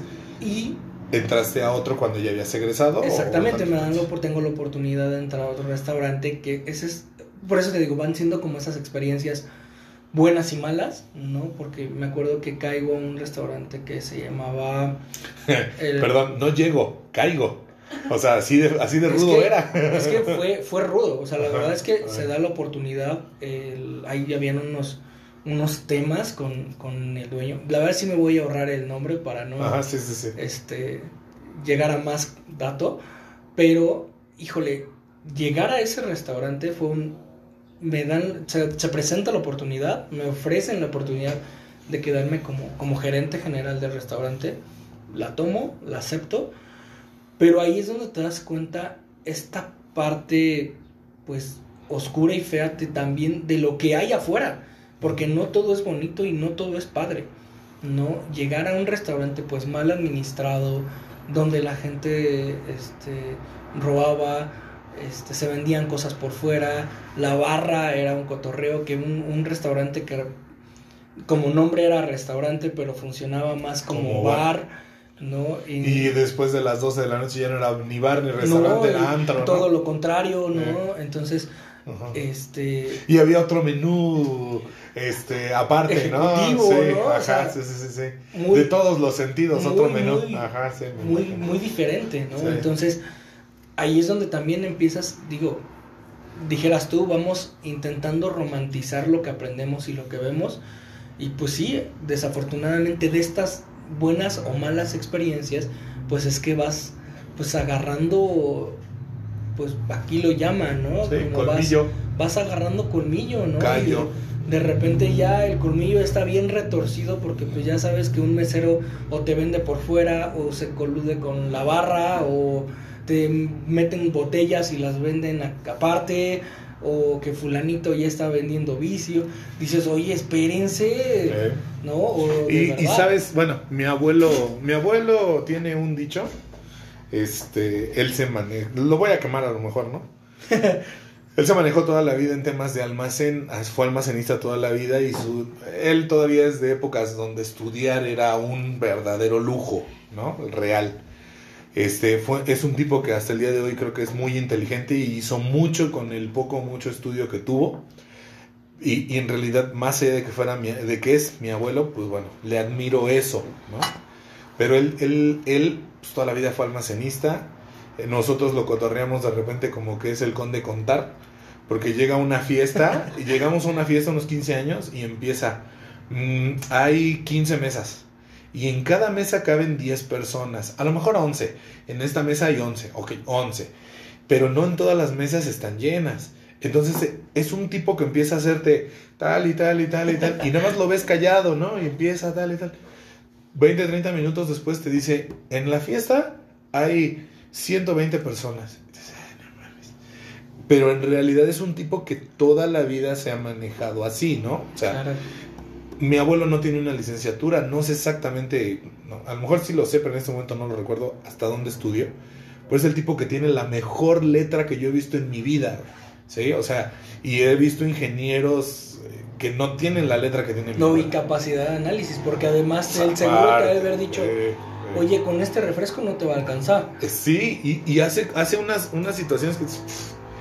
Él, él decía, o él comenta todavía de repente, para cuidar a un ratero, necesitas a otro ratero. ¿Sí? No puedes poner a un güey decente a cuidar a un ratero. Porque el ratero va a saber lo que el otro ratero sabe. ¿sí? Cómo se va a llevar en una bolsa esto, cómo se va a robar esos tornillitos, cómo esto, cómo lo otro, como tal. Y lamentablemente esas experiencias donde tú conoces al güey que se esconde la botella, al güey que se saca por aquí, por acá, eso es donde lamentablemente tú te haces de cierta forma como ellos. O sea, la experiencia te obliga, te va orillando a, ser como ellos. Sí, aprender de eso, no hacer. No, no, aprenderlo. Aprender de eso, o sea, aprender de qué puede pasar. Exacto. ¿No? Oye, aquí seguro me van a ganar con esto. Y te van cambiando esa, esa mentalidad. Por eso te digo, buena o mala experiencia, no lo sé. Creo que hasta ahorita buena, porque te da otra visión de decir cómo debes o por dónde se puede cuidar el Yo creo que al fin y al cabo experiencia, ¿no, amigo? Claro, Porque claro, de las buenas aprendes, de las malas también, al fin y al cabo. A lo mejor son experiencias que para uno son de cierta forma dolorosas, porque preferiría uno realmente tener un camino pues, más llevadero, pero al fin y al cabo una experiencia es una experiencia, ¿no? Claro. Ganada. Pero justo vas mejorando esa capacidad de análisis y esa capacidad de visión de dónde puede estar. De ahí tengo la oportunidad de entrar a Liverpool, ¿no? Ahí fueron varias circunstancias muy, pues, muy chistosas. Este, el caso es que prácticamente me quedo a cargo junto con el gerente de alimentos, que en ese entonces era un personajazo que se llama Hugo Rincón. Un buen, la verdad es que hasta la fecha lo, sigo, pues nos hablamos de vez en cuando y es un tipo que me termina de sentar en, el, en, en la línea profesional que quiero y justo a él, a él es a donde iba a llegar. Porque ahí yo entro de lleno a la parte de cocina.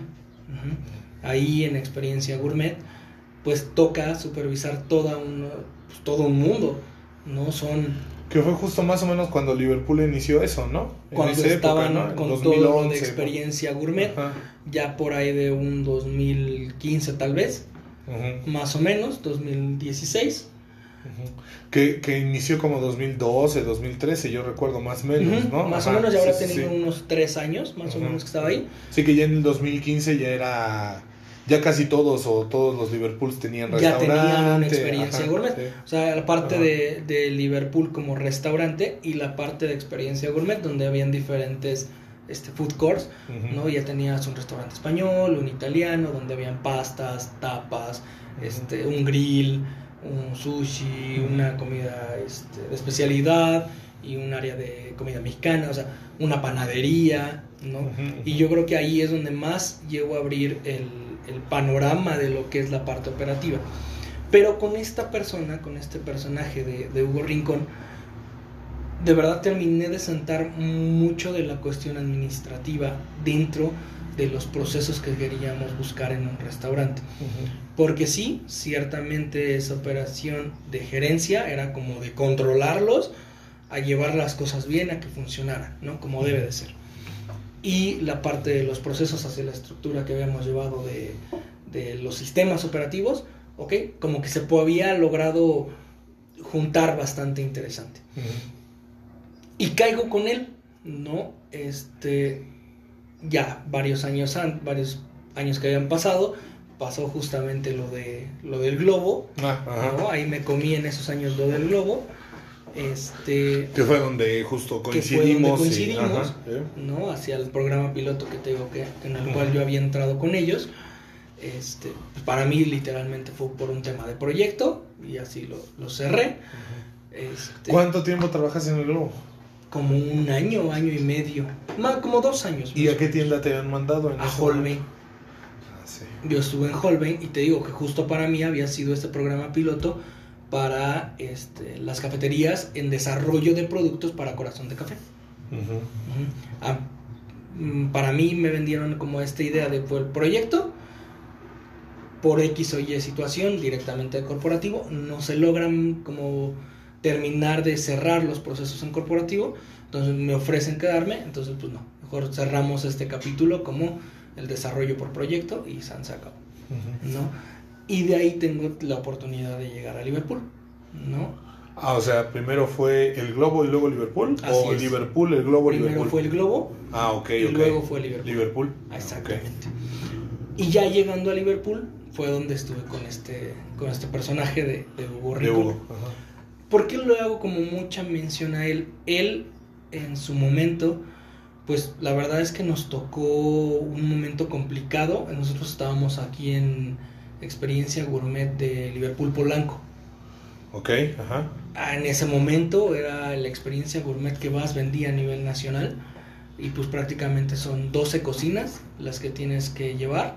En total eran pues, como 70 empleados, Ujú. o sea, contando este, todas las áreas, ¿no? Porque incluso coordinábamos o apoyábamos áreas como comedor, como restaurante, como experiencia gourmet, para Eh, todo. Ca- cada cocina es una cocina, o sea, una española. Exacto, una- por ejemplo, una española tenía un chef encargado o un jefe de esa cocina Ajá. y cuatro o cinco Eh, auxiliares o ah, cocineros. exacto, auxiliares y ellos sacaban el servicio de ese corner.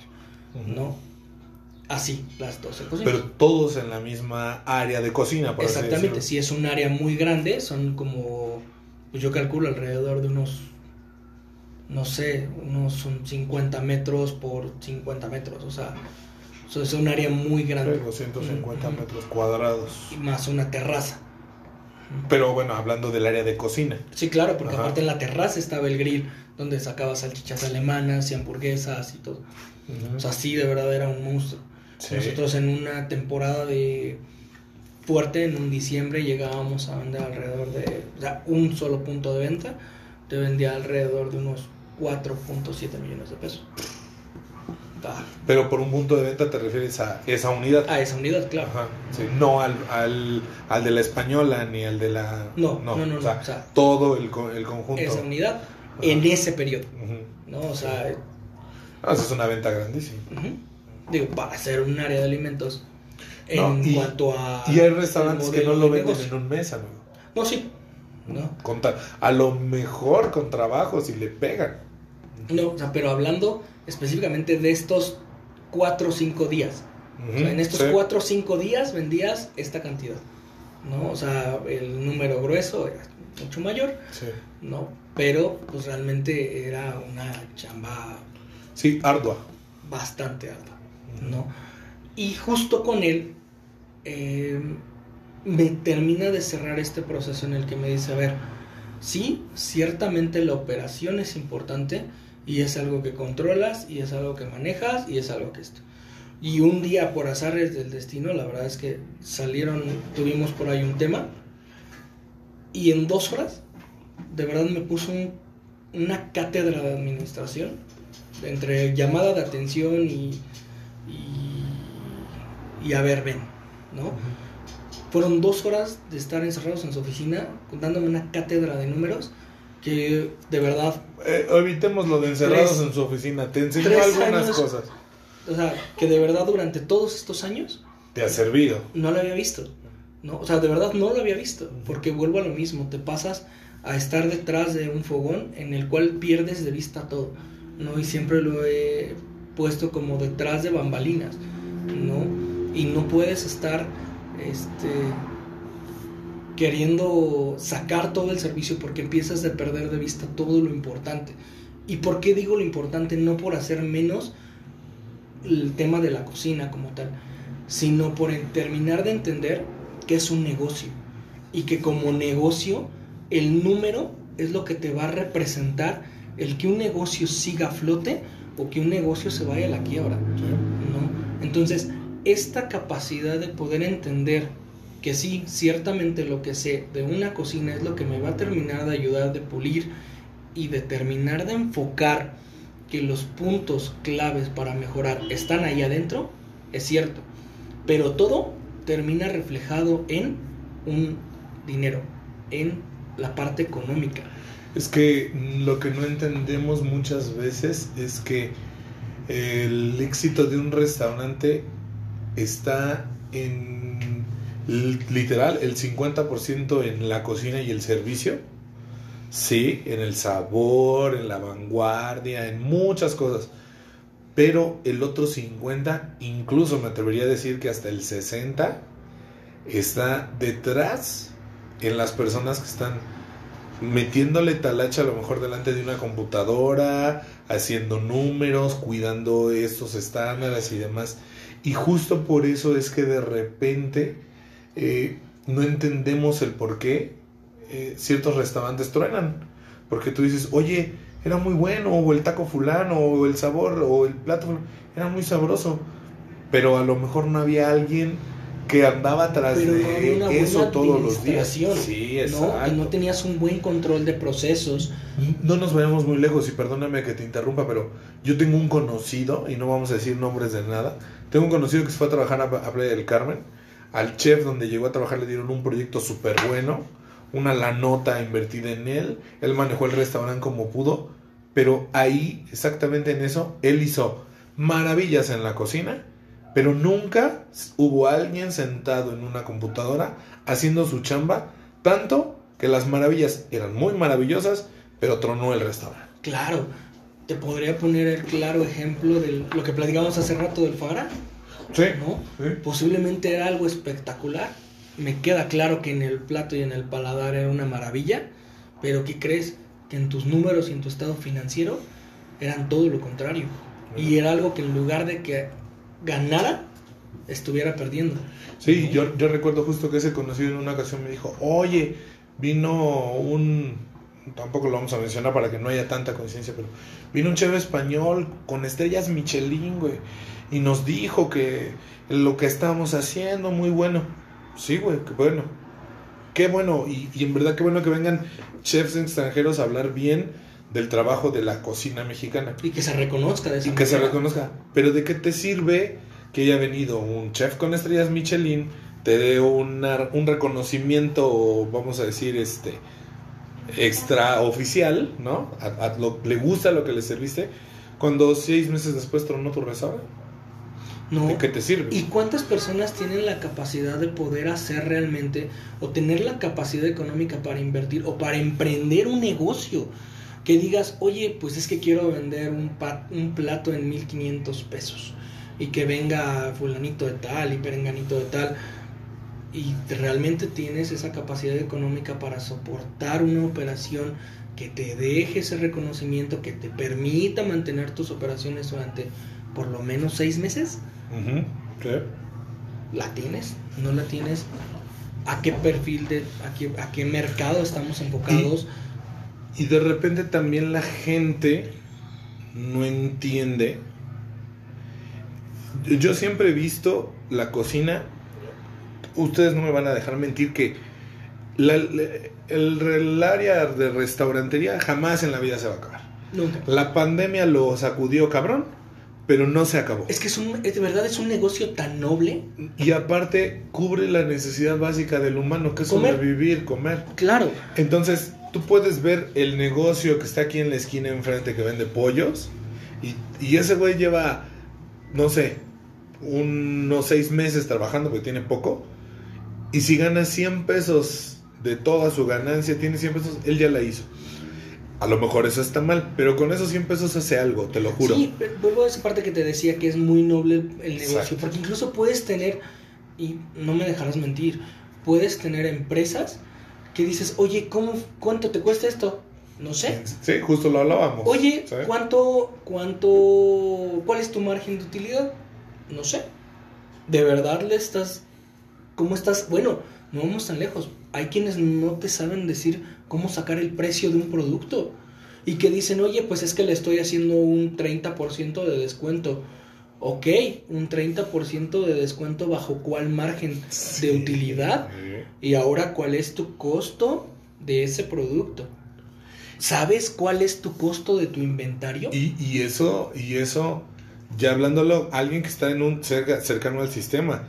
Porque si realmente te metieras a la operación, ni siquiera estaba en- Ni siquiera pasa es- por tu no, mente, no, no, no. ¿sabes? Entonces, justo esta es la dinámica en la cual empiezas, o empiezo en mi caso, a especializarme, ¿no? O sea, de verdad, mm, dijeras, no por ser soberbio, pero de verdad tienes que aprender a trabajar y a conocer una 251 de P a PA, que te pueda garantizar un distintivo. Una norma mexicana 251. Exactamente, una norma mexicana, o sea, que te dé un distintivo H con un manejo higiénico correcto, con un seguimiento de temperaturas, con un manejo de almacén, con un manejo de operación desde la A a la Z completo, ¿no? Pero ¿qué crees que no solamente está una norma 251 que a ti como parte profesional en la cual preparas es suficiente. Oye, pero si además queremos empacar el producto, ay, ok, pues existe una norma oficial mexicana que es la 051, ¿no? Para etiquetado. Ok, y la necesitamos, pues sí, sí la necesitamos. Oye, pero ¿qué crees que como ya empezamos a hacer un tema de producción y un problema de manufactura de productos, pues también necesitamos un manejo de residuos? Ay, ok, en este manejo de residuos, ¿cuál norma entra? Ah, pues entra la norma 052. Y, y, y no nos vamos muy lejos. ¿Cuántos eh, negocios manejan todo eso que tú acabas de mencionar y su, y su venta es todo eso que tú acabas de mencionar y no lo tienen, güey? Y ni siquiera tienen el conocimiento. A lo mejor aprendieron lo básico del, del almacenamiento, lo básico del envasado, lo básico del etiquetado y con eso sobreviven las Y hay empresas. veces que pueden, o sea, y hay veces que tú puedes ver un negocio que es exitoso, pero te puedo asegurar que con un buen control, un buen manejo, podrías lograr de verdad cosas más, más grandes. grandes. Después de haber trabajado en Liverpool, o más bien después, después de ganar la experiencia de Liverpool, ¿qué pasó? ¿Por qué te fuiste de Liverpool? Me empiezo a especializar, me empiezo a especializar, fueron unos temas personales, y justo me empiezo a especializar ya más a fondo en la, en la parte administrativa. Por ende, eh, logro entrar a una universidad, a una universidad este, Humanitas, a llevar el área de alimentos y ahí existe la posibilidad de llevar, de estudiar la maestría en alta dirección corporativa, que es donde termino de cerrar todo lo, pues vamos, toda esta estructura, ¿no? Digo, ya más adelante profesionalmente, para mí seguiría este, una certificación, un black belt, ¿no? Que ya es en un tema de mejora de procesos, ¿no? Profesionalmente es, este, que terminaría de complementar. eh, Sí, de- para cerrar el perfil, por así decirlo. Exacto. ¿no? Ya a un nivel mucho más eh, macro. Sería, para mí sería eh, académicamente cerrar eso y profesionalmente, pues, un paso más. Pero cuando, o sea, tú decides salirte de Liverpool para estudiar esa maestría, o más bien entraste a trabajar en la universidad. Ah, entré a trabajar a la Entraste a trabajar en la universidad universidad. Ah, y ahí en la universidad Es que ellos es te que- apoyan para. exactamente Ah, está la oportunidad. Ahí llevábamos todo el área de alimentos de la universidad. Y ellos te impulsan para que digan, para que te quedes aquí y estés mejor, aprende la maestría, Terminemos de cerrar. Pero obviamente ya traigo de la mano toda esta Toda implementación de procesos. ¿no? En este Inter de Liverpool, pues hay una. Este, hay varios este, proyectos que se hacen con una Lili Espinosa, que se llama, esta licenciada Lili Espinosa. Ajá. Ella es una, este, pues, una directora de, de- de- de operaciones que me llevó para trabajar en Rebel Wings. y después en una consultora para trabajar para Mayordomo, para Chocolates Mayordomo. Mm. Y finalmente todo esto ha sido directamente de lleno a estos tres procesos que he estado con, este, con Lina Espinosa y con, con la licenciada Lilia Espinosa y con este, la Universidad de Humanitas, todo ha sido en implementación y desarrollo de procesos. Entonces, Todo, 100% en implementación y desarrollo de procesos. ¿no? Por eso te digo, la, la, la necesidad de conocer todas estas normas oficiales mexicanas y cómo hacer que mejore un proyecto y cómo hacer que mejore este pues la economía de un negocio es lo que nos ha llevado a lo que es ahorita, ¿no? Por eso te digo, a final de cuentas, cómo vas creciendo y cómo vas abriendo esa posibilidad de, de alternativas profesionales que encuentras dentro de un licenciado de gastronomía, que creo que era mucho el objetivo de, de esta reunión. Sí, Conocer, conocer eso. conocer que realmente hay un abanico más grande de posibilidades. Mira, al- re- realmente, amigo, yo creo que, y yo te lo digo eh, personalmente hablando, a título per- muy, muy personal. Hace como unos, si tiene como ocho años que no nos vemos, a lo mejor como unos seis, tal vez. Me tocó estar trabajando en un lugar donde llegó una chica, eh, yo ya era el chef de la repostería en ese lugar y vaya, habían pasado ya muchísimas cosas en el restaurante. Entonces me dicen, ¿sabes qué? El amigo del dueño, tal y tal, tiene una, una hija que acaba de, de egresar de gastronomía. Y este, y pues lo primero que tú piensas, carne fresca, ¿no? ¿No? Es lo primero que piensas, ¿no? Entonces, y, y pregunté, ¿y ya trabajó? No. ¿Y cuál es su especialidad? Repostería. Ah, perfecto, ¿no? Pues ella va a picar chocolate, ella va a montar crema, o sea, lo básico. Ahora sí que tú como chef lo, lo empiezas a pensar y dices, este, tengo un nuevo esclavo, ¿no? La, verdad, la verdad, ¿no? Me acuerdo que ella en ese momento pues, entró conmigo. Este, eh, me acuerdo que una chica, en realidad, ya no me acuerdo en dónde estudió, si en, si en Universidad de Londres, en una escuela había estudiado, pero algo así, si no me equivoco, en la Universidad de Londres. Y en realidad era muy buena. O sea, en realidad era buena trabajando. Era la chava más fresa del mundo. Pero la verdad es que era guerrera, ¿no? Por ahí hasta terminó teniendo sus que veres con un parrillero que es todavía amigo mío, ¿no? Que bueno, ese ya es otro, otro rollo diferente, ¿no? Pero, pero era guerrera, realmente de esas personas que tú dices, ella realmente es guerrera de, de trabajo así, ¿no? Claro, que eso es lo que decíamos, te hace un medio, el medio te hace Guerrero, rudo. sí. Claro. Digo, para terminar con aquel amigo de la parrilla, pues sí era bien guerrera, ¿no? Pero bueno. Y me acuerdo en ese momento, y te lo digo a título personal, que me dijo, es que yo de a- ahorita aquí voy a estar seis meses y en seis meses me voy a ir a una maestría. ¿Y sabes qué hice yo? Me carcajeé. Y le dije, ¿y para qué?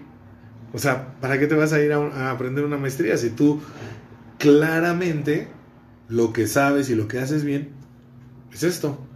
O sea, búscate otra chamba si tú quieres ya de encargada o tal y tal y tal. Pero y yo en ese momento me reí de ella, güey, y, y te lo digo con toda sinceridad. Y si es que llega a oír el podcast, pues a Se va a mejor acordar. se va a acordar, ¿no? Y va a decir, sí, qué poca madre, ¿no? Pero, pero yo me acuerdo que me reí de ella y dije, o sea, tú estás aquí adentro, eres buena haciendo esto, desarrolla las habilidades de esto. Yo en ese momento desarrollaba muchos productos muy locos, hacíamos muchas cosas muy locas. Yo le decía, ¿por qué no mejor te pegas conmigo a lo que estamos haciendo? Y ella de repente tenía muy buenas ideas.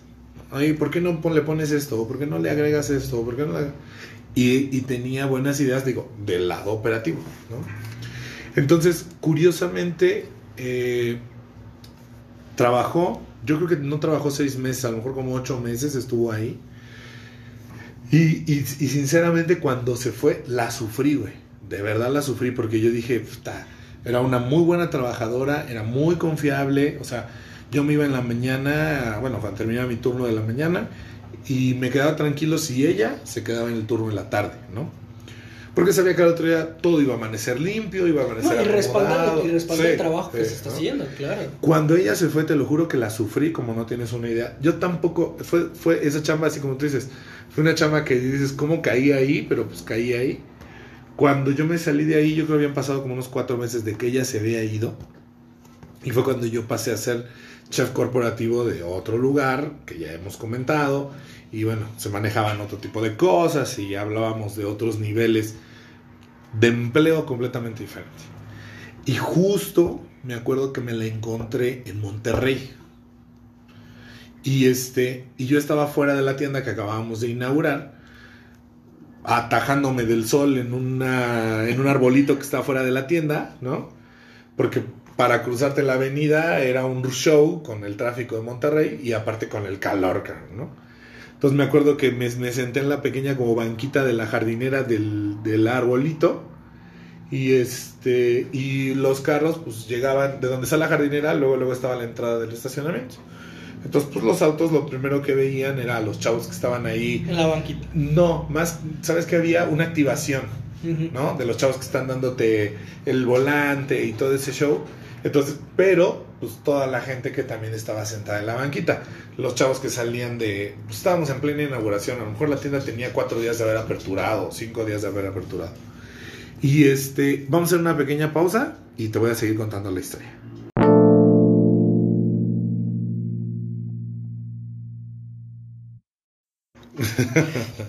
Bueno, entonces estaba justo, como dice Lucero, me- estaba yo diciéndote, ¿no?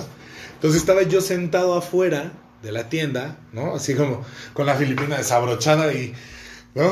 Haciéndote aire con lo, sí, con lo que puedes, ¿no? Porque pues Monterrey, ¿no? Sí, claro. Este, y pues pasan los carros, se meten al estacionamiento y ya era como el momento en el que me iba yo a meter a la tienda. Y este, y justo veo que una personita viene saliéndose del, del, del estacionamiento, ¿no? O sea, se baja de su carro, se sale del estacionamiento y este, y se acerca y, o sea, la, la chica que yo conocí llegaba en tenis Converse, con pantalón este, entubado de mezclilla y roto, ¿no? Ajá. Este, con sus playeritas de Strokes y de Doors y demás, ¿sí?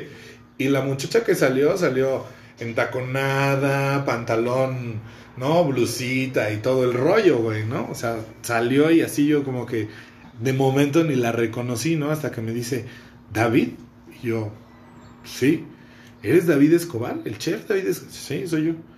¿Te acuerdas de mí? Y yo dije, puta, la pensión. Ay, no, la pensión alimentaria, cabrón. ¿no? Recuerdo borroso. Dice, chingue, no, dice, ¿te acuerdas de mí? Trabajamos en tal lugar.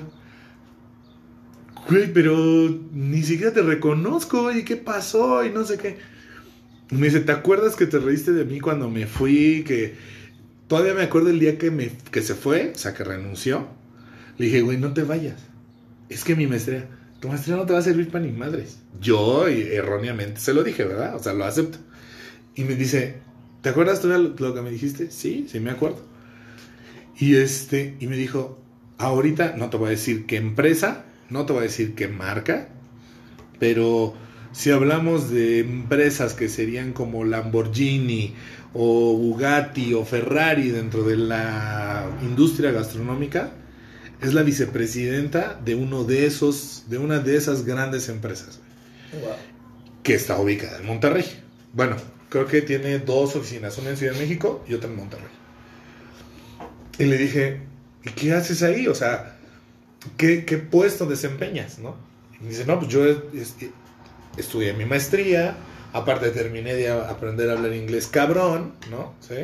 Estuve, creo que estuvo cuatro meses o tres meses, ya no me acuerdo. Estuve un rato en Canadá aprendiendo bien, bien inglés. Y de ahí, pues llegué aquí. Y de aquí inicié como la office boy de no sé quién. Eh, Un día faltó alguien y me pusieron a chambear. Y de ahí, boom, boom, boom, boom, boom. ¿no? Y habían pasado, como sí, como cuatro años a lo mejor en ese momento, ¿no?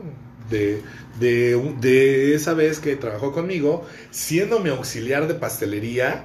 Y yo, pues la ponía a hacer pues, mis trabajos de esclavo, de ¿no? Sí, de, talacha. Y, y me dijo, ¿y tú qué haces aquí? Digo, aparte de que me estaba yo desmayando con el calor, ¿no? De, entre mi sobrepeso y el calor de. Monterrey, ¿no? Sí. Este, no sabes qué cantidad de personas ves en Monterrey caminando en la calle con esos, ¿se acuerdan esos ventiladorcitos Ah, sí, chiquititos sí, que sí, nada más vienes apretándole, ¿no? Así Ah, es, yo creo que si vendes una, tienes una empresa de esas madres ahí, te vuelves millonario, cara. Y yo decía, ¿cómo necesito una madre de eso? Porque cruzarte una avenida grande es un, no sé si has estado en Monterrey, pero es un rollo. Y luego, de güey, a mí se me ocurría salir con la filipina y con la camiseta abajo, güey. ¿qué No. Y fue cuando yo le dije, bueno, en, en ese viaje, la vi en ese momento, este, oye, qué chingón, ¿no? Pues qué padre, de verdad me da gusto que, verte, de verdad me da gusto saber que te va cabrón, pues porque al fin y al cabo son personas que han trabajado contigo en el nivel que tú quieras y ver que, que les va bien, Que les va bien, gusto. claro. Y le dije, este, y me dice, ¿y tú qué haces? Pues tratando de aguantar el calor, pero pues soy el chef ejecutivo aquí de, de la compañía y tal, y tal, y tal. Oye, súper bien, qué padre y tal, ¿no? Y este, le dije, no, ah, porque ella me, yo le dije, me acuerdo claramente que le dije, no estudies tu maestría. Y ella me dijo, tú estudia la tuya, ¿no? O sea, tú estudia la tuya. Y yo dije, no mames, ¿no? Y me dijo, ¿estudiaste tu maestría? No, güey. ¿Terminaste el inglés? No, ni siquiera. Y me dice, este, ¿cuánto ganas? Voy a decir la cifra, ¿no? A lo mejor está mal, pero en ese momento yo ganaba casi 37 mil pesos al mes. Y le, me dice, ¿cuánto ganas? Le digo, pues ga- gano tanto. Yo gano como 65 al mes, güey.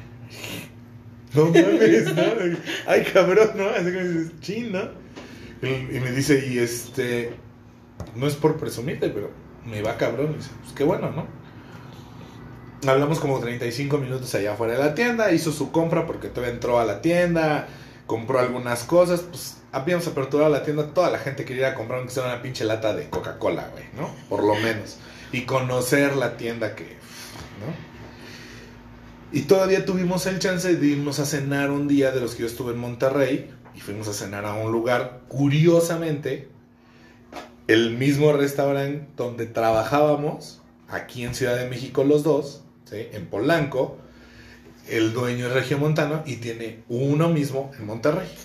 Entonces, nos fuimos a, a- a, este, a cenar a ese restaurante, ¿no? Donde, en Monterrey, donde habíamos Donde trabajado. Donde habíamos trabajado.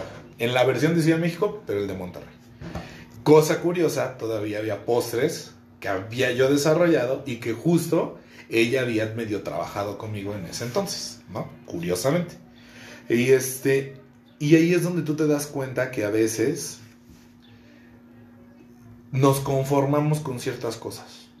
Y decimos, ya tengo un sueldo realmente bueno que va más allá del, del promedio, porque digo, ganar 37 mil pesos al mes para el 2019 que era en ese entonces, o no, como 2018, era un sueldazo, es un sueldazo, al día de hoy es un sueldazo Dijeras tú mucho más allá del promedio. mucho más allá del promedio, ¿no? Cuando a lo mejor algunos de mis auxiliares ganaban 15 mil pesos al mes, ¿no?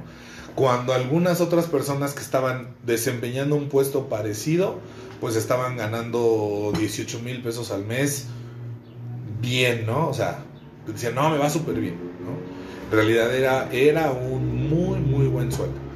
Pero decir, oye, hacemos más o menos lo mismo, digo, nada que ver, ¿no? Pero digo, nuestro, nuestro trabajo es corporativo ya, ¿no? Igual visitaba tiendas, igual visitaba clientes, igual hacía no tal cual lo mismo, pero un trabajo relativamente parecido. Y, y la, la diferencia del, del sueldo contra, obviamente, los estudios es una situación abismal. Que creo yo también, amigo, y a lo mejor no me dejarás mentir, y, lo oigo muy constantemente, que hay personas que de repente dicen, es que tiene una maestría y está de taxista, o tiene una licenciatura y está trabajando de cualquier cosa. Yo creo que aparte de eso, yo creo que también, y justo Lucero, tu mujer lo acaba de decir hace ratito, lo comentábamos hace ratito, también es cómo te vendas, o sea, tienes que saber venderte muy bien, tienes que tener algo que es un cierto ángel o un cierto carisma también, es importante. Pero sobre todo, yo creo que a veces también un pequeño porcentaje es que tú tengas, no, no sé cómo describirlo, no es carisma, tampoco es ángel, ni, ni algo que... Pero es así como, podríamos decir que estás ligeramente tocado por Dios o, tienes un ángel de la guarda muy grande que a veces te da chance de llegar o de tener una cierta oportunidad en un cierto momento. No puedo decir que es suerte porque nada en esta vida es suerte. Más bien, algunas personas saben identificar las oportunidades en el momento adecuado y son quien son justo por eso. Porque hay personas que de repente tienen ideas de, no, yo preferiría hacer a veces hay que tomar el, que creemos que es el camino más rudo, aún si teniendo una maestría, aún sabiendo inglés muy cabrón, aún sabiendo muchas cosas, pero a veces, como diría mi bisabuela, sufrir para merecer. Y aún siendo un chingón y teniendo muchas tablas, tienes que sufrir un poco para merecerte un sueldo. Para llegar a eso. Para llegar a eso. eso es una realidad. y eso es algo de lo que platicábamos en un principio, ¿no? O sea, de verdad entender que las cosas no son fáciles. De verdad, no son fáciles. Las últimas dos empresas, incluyendo la, la que me encuentro actualmente, este, empezaron así, ¿no? Empezaron de verdad desde ceros, ¿no? Y eso es algo que hoy por hoy se los reconozco abiertamente, ¿no? Y son personas, los dueños son personas que, que en lo personal me caen muy bien, ¿no? Eh, uno es un Omar Sapien, que él, él, es el dueño de Ice Cream Nation, ¿no? Y el otro es este, un Isaac Velázquez, ¿no? Es socio, socio es este, Omar Sapien, es socio de Ice Cream Nation y un Isaac Velázquez, ¿no? Mm. Este, pero son empresas que han empezado desde abajo, ¿no? Y que han sabido de verdad impulsar y desarrollar esto, ¿no? Un, un Omar Sapien de, de una discrimination que está buscando innovar, está buscando este cómo, cómo hacer algo, algo nuevo que no existe aquí en México, ¿no? Los, los helados de nitrógeno. ¿no? Y poco a poco se ha ido metiendo y poco a poco se ha ido. Pero él empezó así y él de verdad te cuenta la historia de esa manera. ¿Hay uno en Parques Polanco? En Parque España, en Condesa. Ah, ya sé cuáles son. Lo, estoy confundiendo con otro negocio, perdóname. Ya sé cuál es. Ajá. Y el aceite. El, que tiene las batidoras con la inyección directa del nitrógeno. ah, sí. Sí, lo estoy confundiendo. Sí, ya sé cuál es. Ajá. Sí, sí, sí. Ellos con él estuve trabajando justo en la misma, ¿no? En la, en la parte de los procesos, de la operación.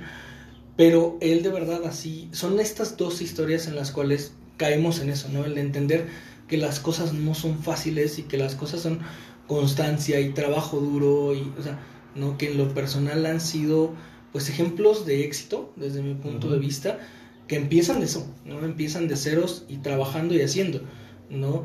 Eh, Omar Sapien también estudió gastronomía, ¿no? Y hoy por hoy, de verdad, es una empresa próspera que va creciendo, que va desarrollándose, como todo, tenemos sus bemoles, pero pues, al final de cuentas está creciendo, ¿no? Y que el trabajo no ha sido fácil, ¿no? Yo creo que, que hay gente talentosa, hay gente talentosa que es buen cocinero, buen pastelero, buen chef. A lo mejor tiene tablas para desarrollar nuevos productos y son muy buenos en ese sentido, pero no tienen la capacidad de ser completamente exitosos o no van a tener la posibilidad de ser completamente exitosos porque les falta la otra parte, ¿sí? Y eso es una carencia que todos en un cierto nivel tenemos carencias de ciertos conocimientos o de ciertas habilidades. Pero yo creo que justo lo Pero de rodearte de un equipo de alguien que sabe hacer las cosas. Es lo que yo te iba a decir. Puedes, puedes tener carencias y eso es inevitable, ¿no? O sea, no, todos podemos accesar a, a, un conocimiento abierto a todo. Claro. Yo, yo lo, lo, comentaba hace poco con, con mi tío. Puedes este, cometer un error y todos los vas a cometer y todas las personas los cometen pero una cosa es tener un error y otra cosa es vivir equivocado, que es muy diferente. Si tú no te rodeas de las personas que complementen tus carencias, si tú no sabes de panadería, tráete a un güey que sea bueno en, panadería. Si tú no sabes de pastelería, tráete a alguien que sea bueno en pastelería. Si tú no sabes de chocolatería, o sea, tú puedes tener un cierto conocimiento y unas ciertas carencias, pero yo creo que esas carencias no te impiden del todo poder rodearte de las personas que cubran tus carencias y que todos en un conjunto, vaya, no quiero usar la palabra porque es muy ya muy sonada, pero hacer una sinergia con todas esas fuerzas y con todos esos conocimientos. El, creo yo que el claro ejemplo sería no puedes hacer nada si no tienes un buen equipo. Y poder amalgamar todas esas carencias que personalmente puedes llegar a tener, ¿no? Y, tener ese equipo que te estructure y te afiance todo lo que puedes llegar a crecer y potencializar, va a ser 10 veces más que lo que pudieras hacer solo, ¿no? Y eso es algo que, por eso te decía, ¿no? O sea, entender y de verdad llegar al punto de tener claro que las cosas no son fáciles, que cuesta trabajo, que cuesta constancia y como lo acabas de mencionar, pero esto lo vas a ir permeando de otras habilidades que te van a aportar otras personas. ¿no? Y llegar a eso, ¿no? Llegar a tener un negocio como estos dos que te acabo de mencionar, que es de Micael Gastronómica y de una Discrimination, que son negocios que han empezado desde abajo, pero ha sido trabajo duro, trabajo constante y llegar a donde hoy están. ¿no? Que son marcas reconocidas, que son marcas que están creciendo y que se están apuntalando, ¿no? Y que son personas que hoy por hoy son personas que hoy por hoy tienen nuestra edad, que están desarrollando un poco. Edad, porque yo acabo de cumplir 31, amigo. Sí, entonces yo creo que soy más grande que tú. sí, porque en el 2010 cuando tú estabas trabajando, yo iba saliendo de la vocacional apenas. Perdón, ¿eh? Digo, este... no, entonces, pero justo es esta parte, ¿no? Sí, de verdad entender que son personas que tienen de nuestra generación. Sí, sí, sí, sí. Bajo esa connotación, ¿no? De determinar, de entender que es seguir esforzándote siempre, aprendiendo de los demás y aprender en cómo impulsar eso. No, yo rescato mucho de una discrimination cómo es todo ese desarrollo de marca, de verdad. Rescato mucho, digo, entre muchas otras cosas, ¿no? Ahorita de un Micael Gastronómica, esta parte humana, y eso es algo que quería tocar aquí, ¿no? Hoy por hoy el mercado de la gastronomía, el mercado de alimentos, es un, de verdad es un perfil muy difícil, muy lejano a realmente entender que no, muy castigado en muchos sentidos. Sí, sí, sí, En el cual de verdad tenemos que de verdad empezar a enfocarnos y no quiero sonar como el líder sindical ni mucho menos, pero de verdad entender que trabajamos con personas y que de verdad la calidad humana que hoy por hoy se tiene no es la mejor. Justo en el primer episodio, digo, y si no lo has oído, qué mal que no lo has oído. No, ya lo escuché, hombre. Pero en el, en el primer episodio platicábamos de eso o sea, yo le, yo le decía a Pau, este, la, la, situación que pasó con la chica de Puyol hace un par de, bueno, hace ya algunos meses. A lo mejor, la tundieron muy cabrón, a lo mejor eh, malamente, por lo mismo de que hemos romantizado el sacrificio hacia el restaurante. Y hemos romantizado tantísimo el ese. Pero aparte de eso, porque hablemos claro también y como tú dices, voy a sonar como el líder sindical, aunque nunca lo he sido.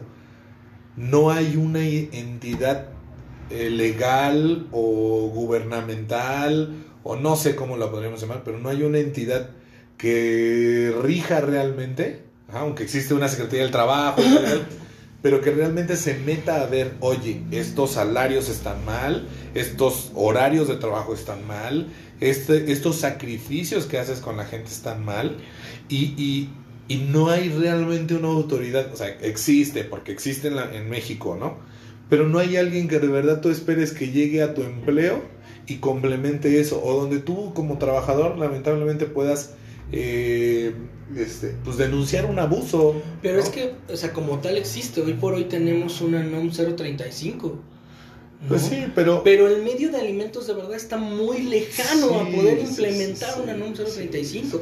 Y bueno, no hablemos de un estrés, de una depresión, de un No, y es más, no te mentiré, las personas que lleguen a escuchar esto y que hayan trabajado conmigo, van a decir, tú diciendo eso, Sí. por favor, Sí. eres, o sea, la verdad, o sea, somos adictos al trabajo, ¿no? Y hacemos que la gente, o algunas veces esperamos que la gente responda como nosotros.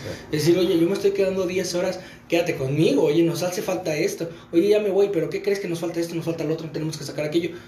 Y me- de verdad, las personas que lo escuchan decir, tú diciendo eso, sí, la realidad es que hoy por hoy el expertise que he tenido me ha dado por terminar de entender que ciertamente la calidad humana que debemos de manejar con todos nuestros colaboradores debe de ser parte fundamental. Debemos de meterla dentro de la canasta básica, porque esto te lleva y no tú a lo largo de estos años, Bárbara, la entrevista vas al revés, tú a lo largo de estos años, no me vas a decir que no has pasado por problemas físicos, por problemas Claro, emocionales, sí. por problemas familiares, Eh, que te han llevado a, esta, a este punto de quiebre en algún momento dado de tu carrera. Em- emocionales a lo mejor no tanto. Porque lamentablemente yo siempre soy el bully, ¿no? Entonces el bully tiene un, un, un puesto aparte de todos, ¿no? Te haces como el que no sufres, ¿no? De cierta forma. Te haces Pero- como el que no. Pero, pero sí terminas teniendo un sufrimiento al fin y De al cabo. alguna ¿no? manera Sí. termina repercutiendo. Pero, pero lo que más me ha pecado físico, sí. O sea, ya pasé por una, una operación de columna, subidas y bajadas de peso, Exacto. este, situaciones de estrés que justo igualmente lo platicaba en otro podcast, ¿no? O sea, entras a trabajar a las 9, ¿no? Y dan las 6 de la tarde y te va dando hambre a las 9 de la noche. Así es. Porque estás llevando a tu cuerpo a un estrés, a un estrés tan fuerte que hasta las 9 de la noche te empieza así como a decir, oye, güey, ya me acordé que tengo hambre. se te olvidó comer. Sí, sí, y sí pasa, sí. de verdad. Y, y justo dices, pues a las 9 de la noche, ¿qué hay? Pues la quesadillita, el taquito, el este. Entonces empiezas a caer en un pinche círculo que tú dices, el restaurante está vendiendo poca madre, pero a mí me está llevando la que me trajo, ¿no? ¿Sí? Exactamente. Ajá. Y, y, y ahí es donde tú empiezas a darte cuenta de que, como hemos dicho todo este capítulo, estamos romantizando nuestro estrés, nuestros, de, nuestros broncas en el trabajo. Eso fue lo que me llevó a mí a, a terminar con una operación en la columna. ¿no? Exacto. ¿Eh? No. Porque yo ya tenía una lesión previa. Subes de peso y esa lesión empeora. ¿no? Entonces, literal, amigo, yo llegué un día en el que llegué a traba- de, de trabajar a casa. No me acuerdo qué actividades tuve en la tarde. Fui, fui al súper o algo así. Me acosté. A la mañana siguiente yo no podía dar paso de la recámara al baño. Entonces imagínate que un chef que, de- que dedica todo su tiempo a estar de pie no puede caminar, estás frito, ¿no? Entonces, Totalmente. eh, para, para ir cerrando y ya, ya terminar con toda esta reflexión y demás, eh, eh, y toda esta, esta parte en la que hemos platicado muy a fondo de ciertas cosas, como le, lo, lo cuento con, con los otros chefs y como lo he mencionado, nos falta mucho. Y hay muchas pláticas y hay muchas situaciones con cada uno que podríamos platicar por horas y nunca terminaríamos, ¿no? Y hablaríamos de experiencias de aquí y de allá y de muchas situaciones. Y tú mismo lo acabas de decir, habrá quienes escuchan este, escuchen este episodio y digan, ay, no manches, Eric, ¿qué puede hablar de tales situaciones? Pero dentro de todo lo que hemos hablado, ¿tú qué dejarías de reflexión? ¿O tú qué, tú qué marcarías como un antes y después? Si, por ejemplo, tú mañana tuvieras la posibilidad de, de tener en tus manos completamente, eh, eh, la, no la dirección, sino en tus manos la responsabilidad de cambiar tal o cual cosa. O sea, ¿qué, qué serían las cosas que, que- que decidirías cambiar? Si algo estoy muy, muy en claro, ¿no? De verdad, esto sería para mí fundamental, el tema de la calidad humana. No, yo de verdad hacía, y por poner un, un claro ejemplo que puede ser muy tonto, pero para mí es algo que me impacta mucho, no sabes cuántos años no supe lo que era tener un día festivo. Es tonto, de Sí, verdad claro. es tonto. Sí, sí, sí. Pero el día que fue apenas hace no más de un año, que tuve hace cuatro o cinco meses, que tuve un día festivo, dije, esto se siente tener un día festivo. ¿Y qué se hace? ¿Y qué se hace? De verdad, fue y ahora, y ahora, ¿no? Ajá. ¿Qué hace la gente estos días? ¿No? Pero cosas así son las que te van llevando a, a decir, ok, esta vez tengo tiempo para mantener una buena relación con mis papás, una buena relación con mi pareja, que puedes quizás aprovechar el tiempo para sacar a pasear a tu perro o andar en bici o hacer algo que a ti te guste. Bueno, andar en bici yo ya lo dejé muy atrás, amigo, pero sí, entiendo a lo que... Cualquier cosa que, que de alguna manera te llene. ¿sabes? Pero tener ese tiempo y darte ese tiempo es algo que de verdad es algo que me gustaría cambiar. Sin lugar a dudas, si algún día tengo oportunidad de dar clases, créeme que me encantaría poder decirles a todos que no nos encasillemos con algo.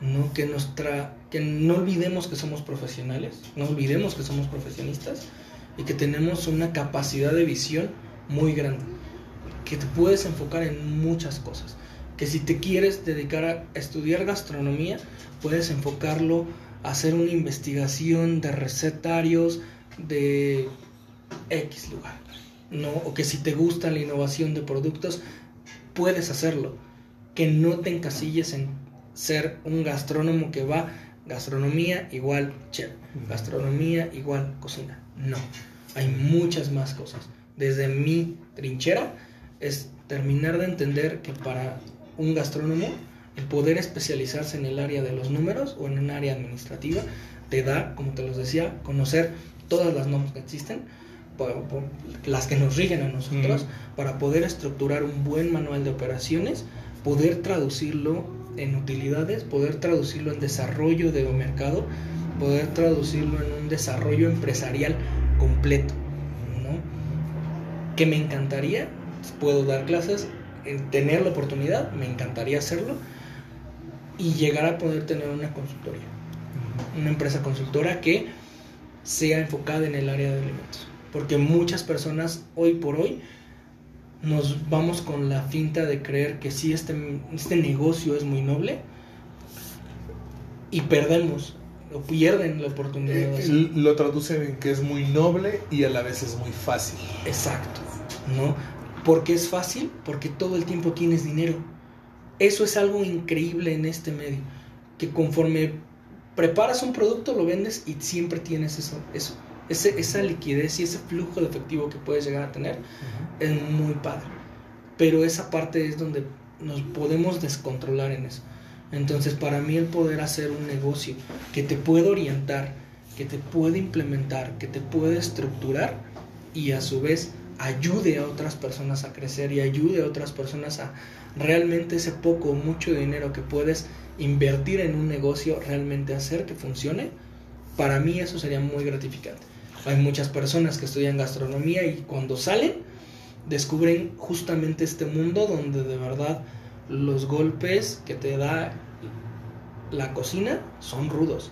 Y dicen, no, esto no es para mí. Y se salen y ponen un negocio pensando que es fácil o pensando que es más sencillo que estar ahí.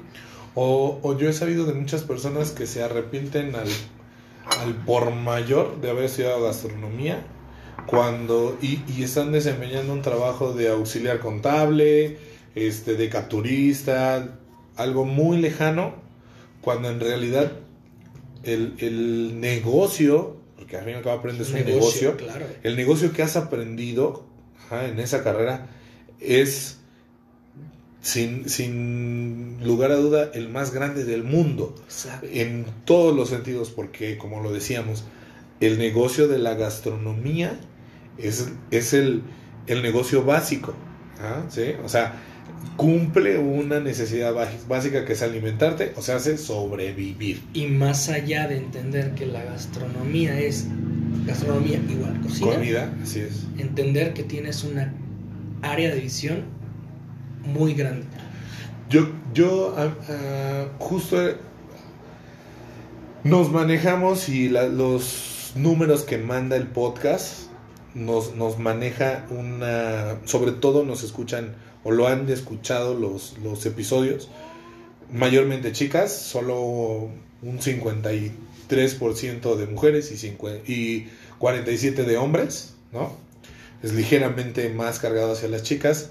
Este, a la vez también están en un rango de edad entre 19 y 25 años, ¿no? O sea, en esta época o en esta edad en la que justo tomas estas decisiones de hacia dónde llevar tu carrera, bueno, dónde iniciarla o hacia dónde llevarla, si es que ya vas en ese punto. Entonces yo creo que eh, por eso para mí era tan importante, incluso lo habíamos platicado primero, hablar de otro tema, pero para mí también es importante que la, gente que escucha y, las personas, hombres, mujeres, jóvenes o, un poco más adultos o en, en un momento decisivo de su vida, de su carrera profesional, se den cuenta de no hay un solo camino en la gastronomía. No hay una, una, una sola senda que llevar.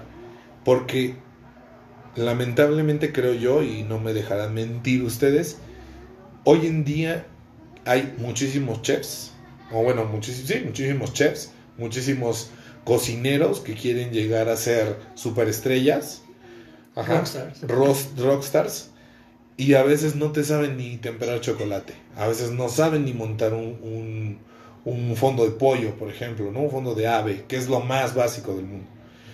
Y, los haces caer con un pica la harina o el, aceite en polvo, ¿no? Entonces, y eso que quiere ser un rockstar, güey, ¿no?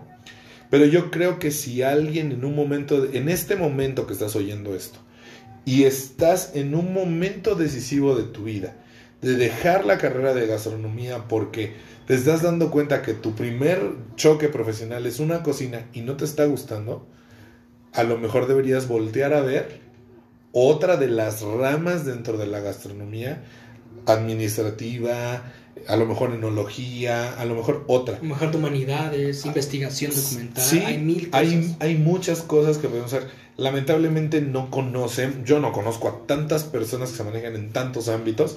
Lo mío ha sido la pastelería prácticamente siempre. Pero, pero sí es importante dar a entender eso. Que si a lo mejor en este punto de tu carrera profesional que estás oyendo esto, tienes esa decisión de decir, la voy a dejar porque ya no me gustó, date una oportunidad de ver otras de las ramas que existen y que hay. La gastronomía no es únicamente estar metido en una cocina. Claro, habrá quienes nos gusta estar metidos en un pinche hueco de, de 5 por 5 ¿no? A cuarenta y tantos grados centígrados sin luz del sol, ¿verdad? Lo reconozco. Hay quienes Y está padre. Está bien. Pero a lo mejor puede ser un gastrónomo y ser un gran investigador.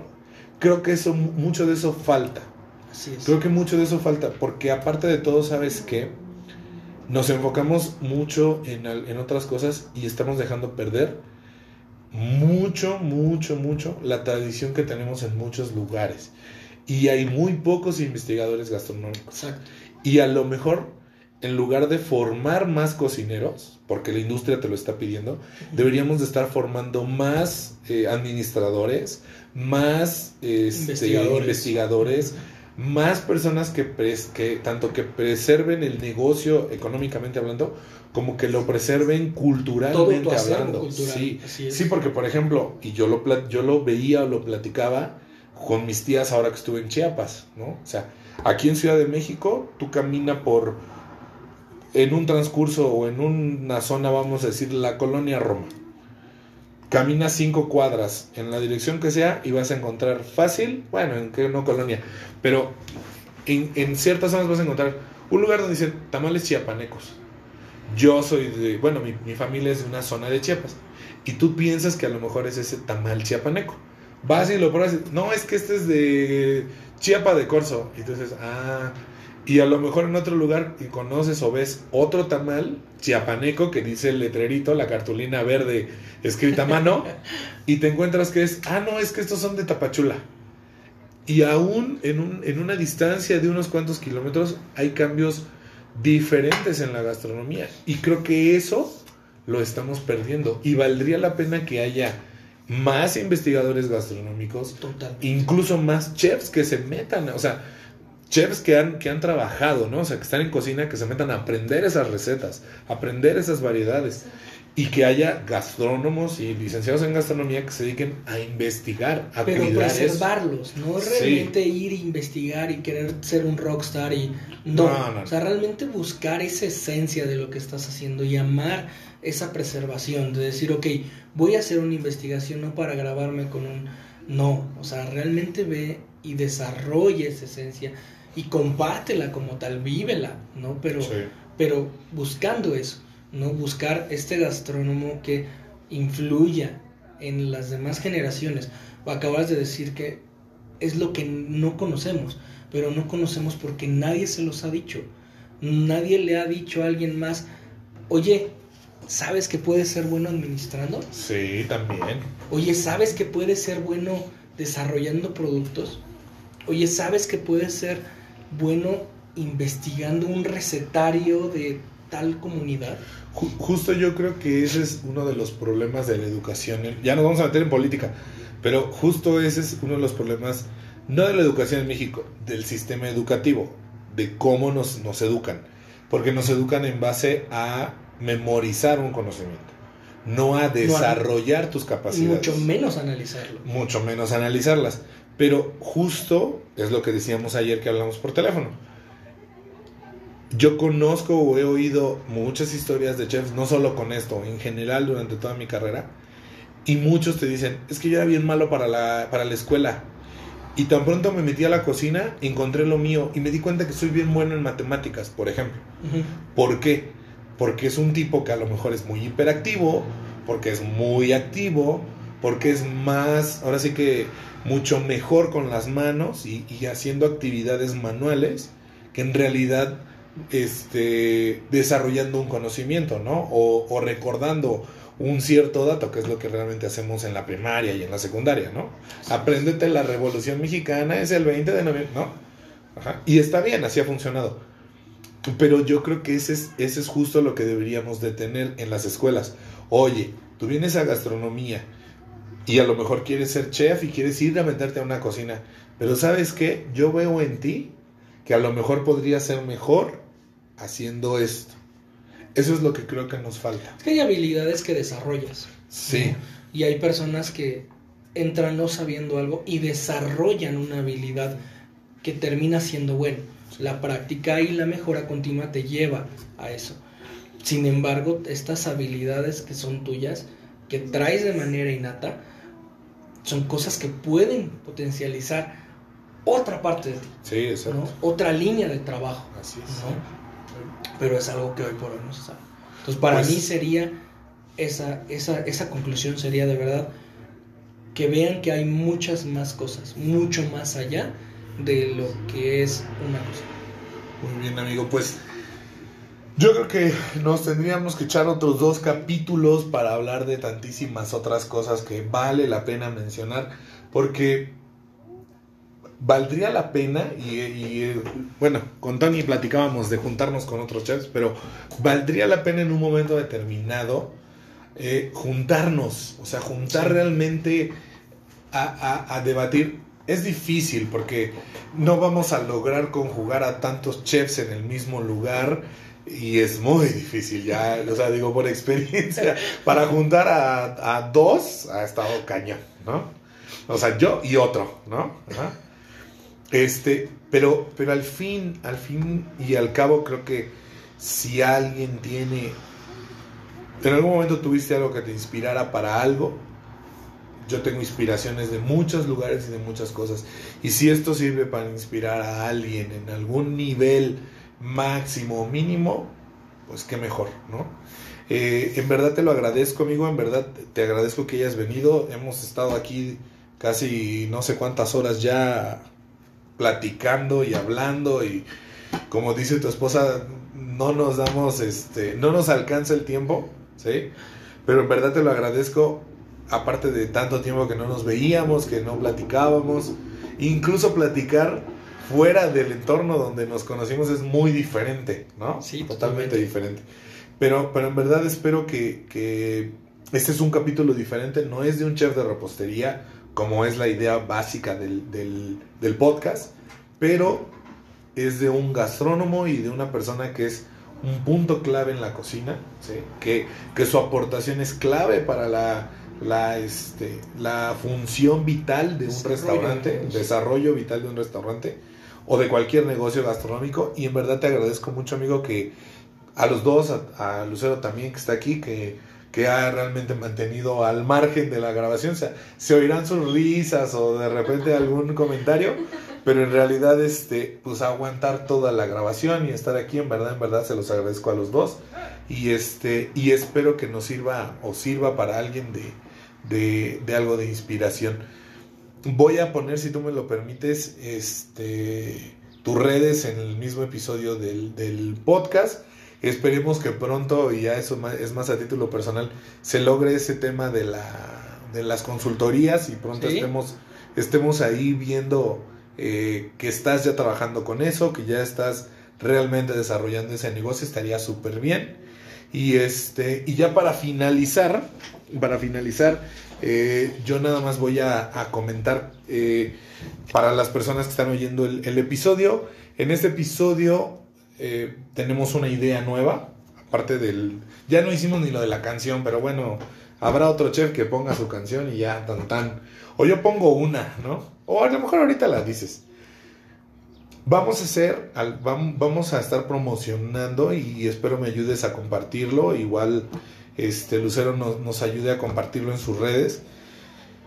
Vamos a hacer un pequeño sorteo, ¿sí? Con algunos regalos que nos van haciendo los invitados. Ya tenemos algunos.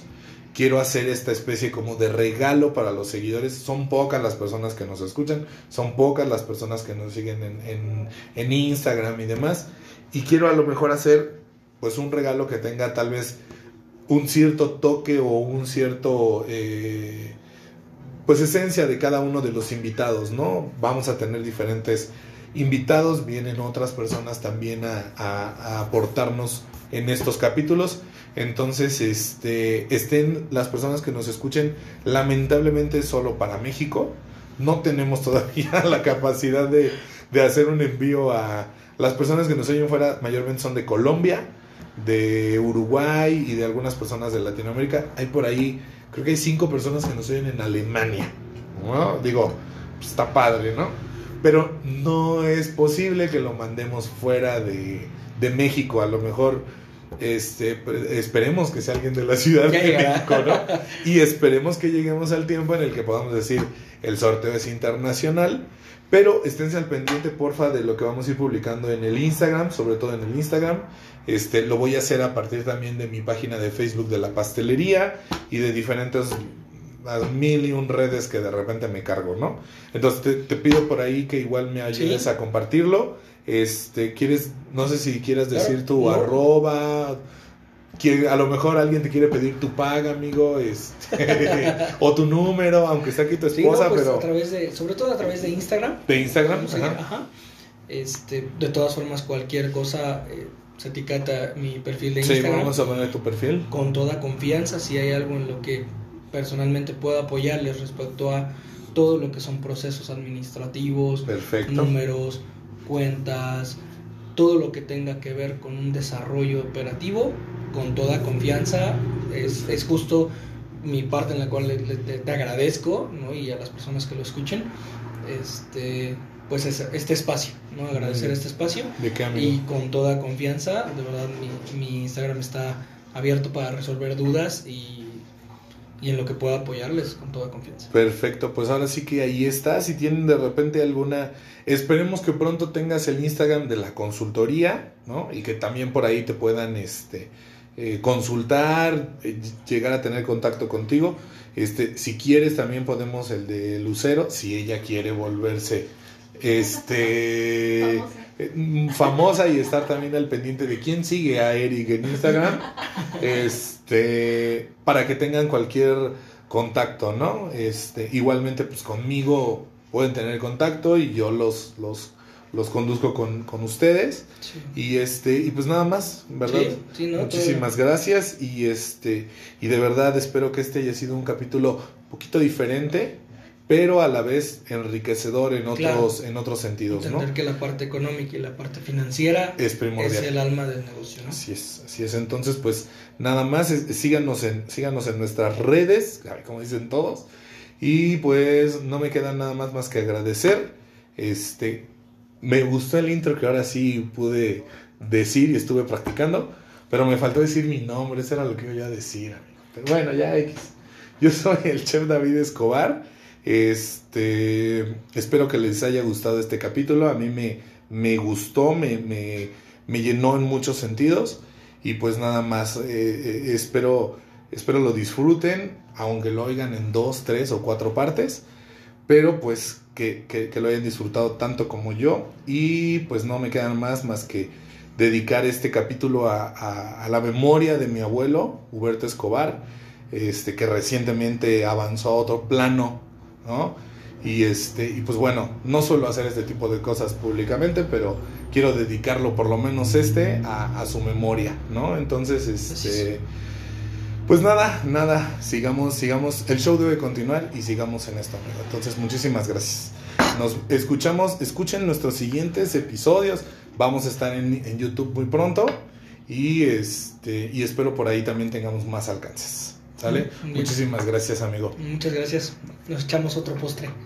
Nos queda todavía un pedazo de pastel. Perfecto, muchas gracias. Adiós. Adiós.